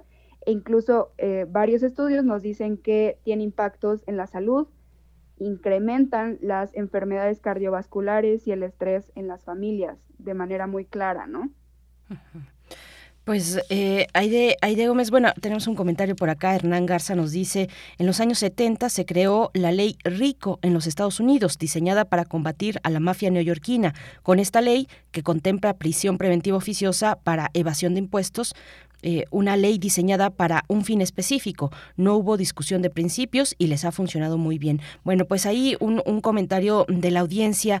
Eh, Aide, eh, te pido, tenemos un par de minutos acaso para que nos comentes sobre las implicaciones de esta resolución de la Corte y bueno, recordar eh, ahora que eh, el Radio Escucha hacía este comparativo con la, con la, con la justicia estadounidense, pues eh, recordar que dónde, dónde se aplican, en qué comunidad, en qué sociedad se aplican las, las, las leyes y de qué manera, porque pues seguimos siendo un país desigual y, y la justicia tendría que ser justa en las condiciones o para las condiciones de una población como la nuestra. Pero bueno, en, en un par de minutos que nos puedas comentar, ah, Aide, las implicaciones, qué viene luego de esta resolución de la Corte.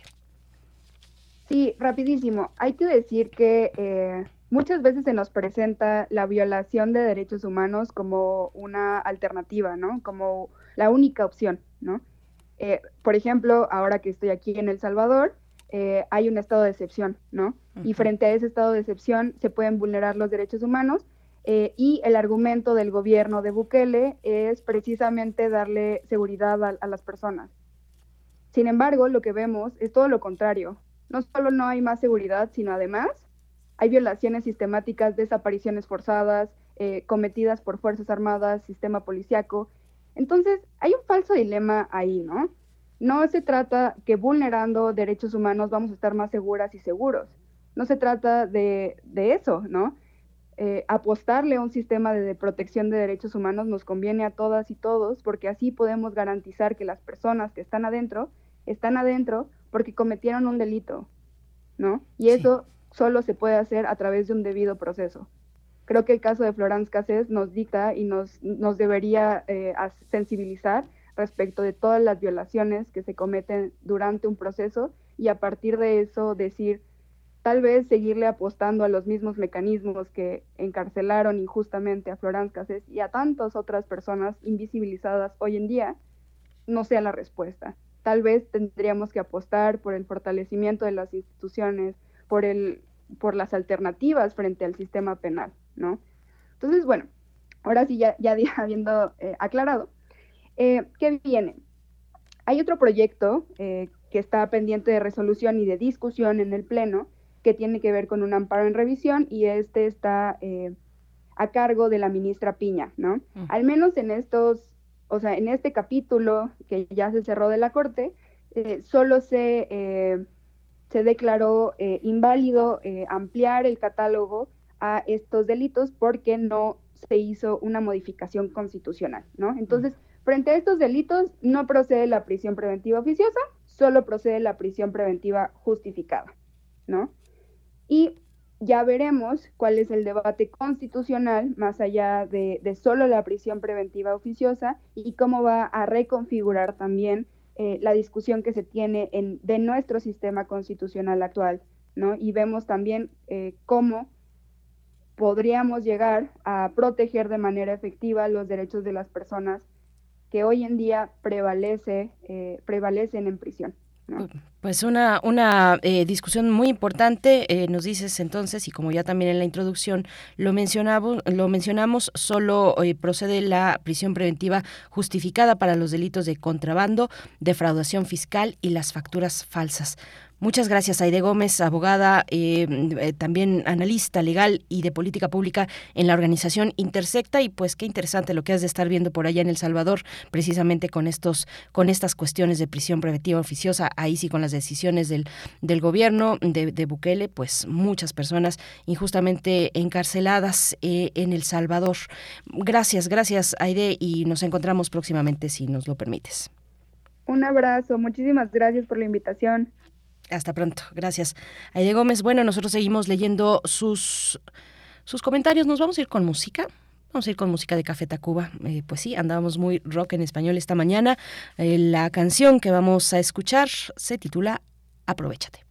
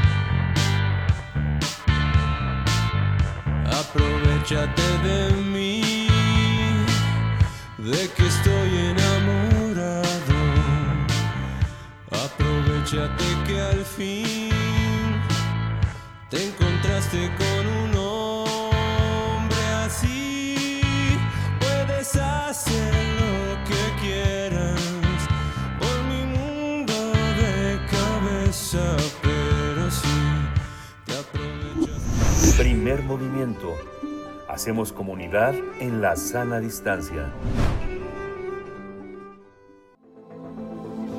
El crisol de la química.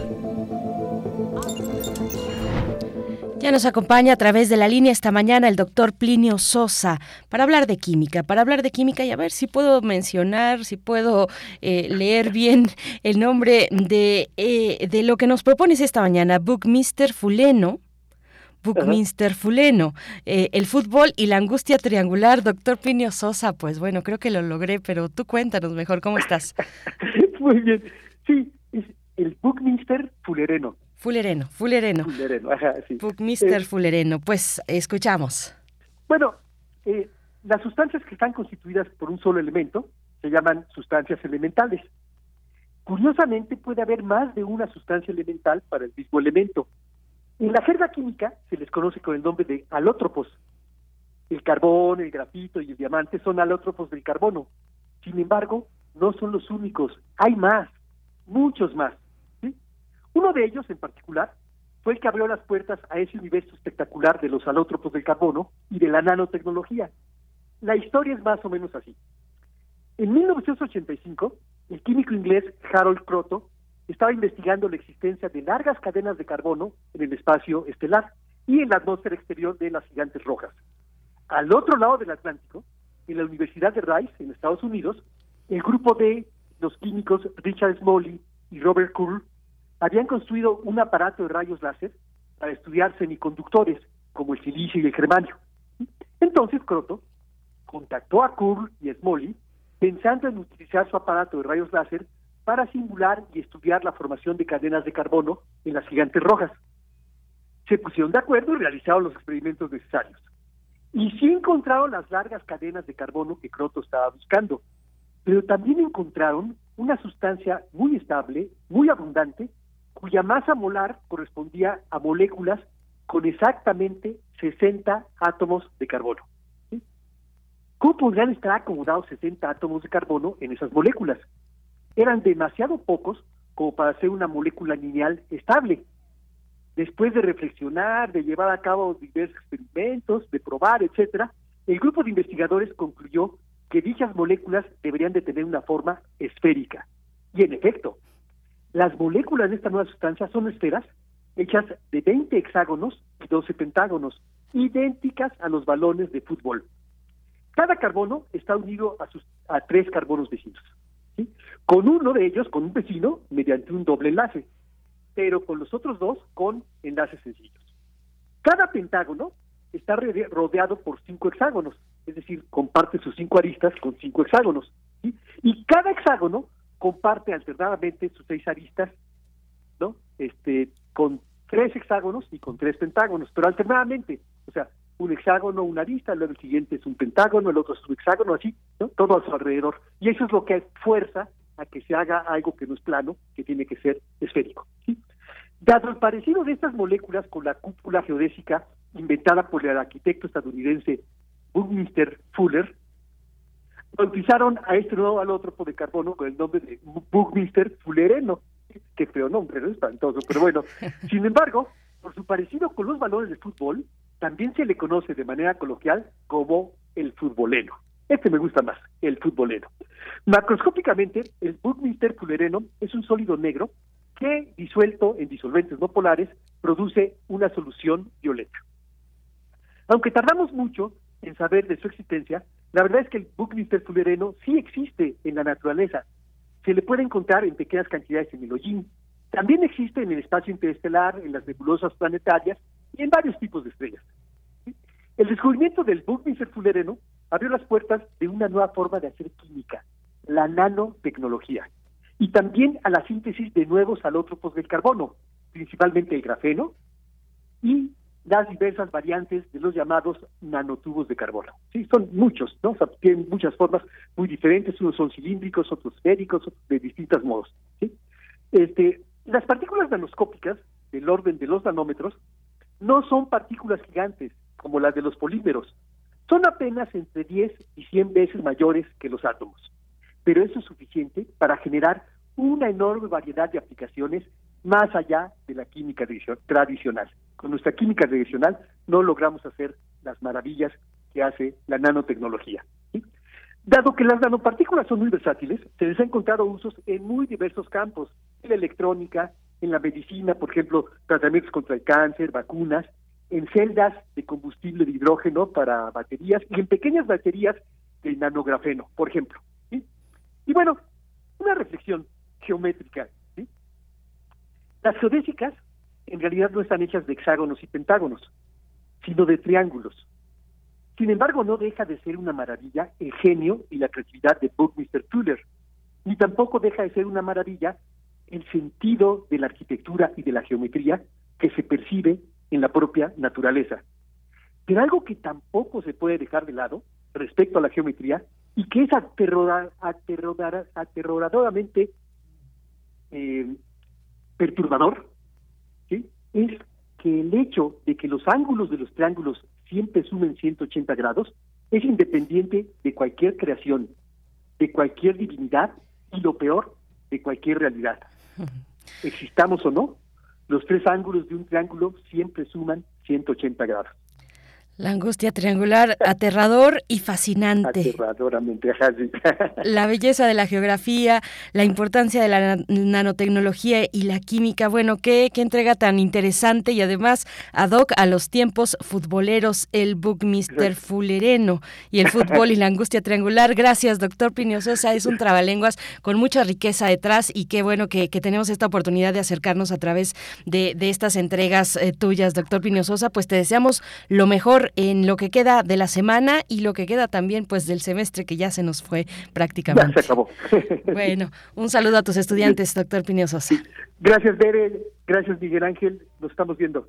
Hasta pronto. Hasta pronto, doctor Plinio Sosa. Pues bueno, ahí está el Buxter Mirs. No, ya, mejor me voy. Mejor nos despedimos. Buckminster Fullereno es.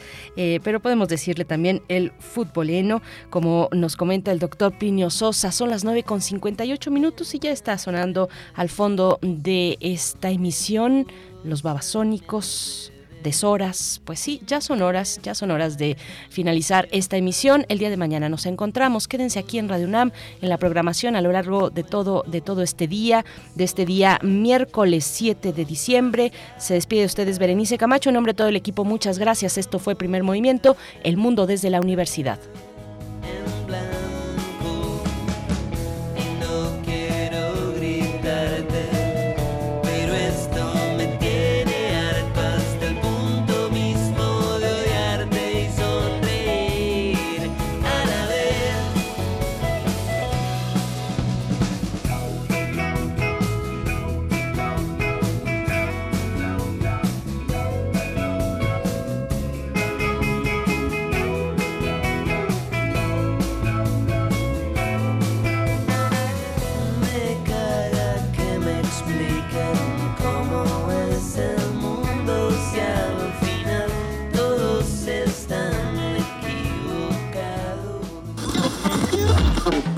Radio UNAM presentó Primer Movimiento. El mundo desde la universidad. Con Berenice Camacho y Miguel Ángel Gemain en la conducción. Rodrigo Aguilar y Violeta Berber, producción. Antonio Quijano y Patricia Zavala, noticias. Miriam Trejo, coordinación de invitados. Tamara Quirós, redes sociales. Arturo González, operación técnica. Locución, Tessa Uribe y Juan Staca. Quédate en sintonía con Radio UNAM. Experiencia sonora.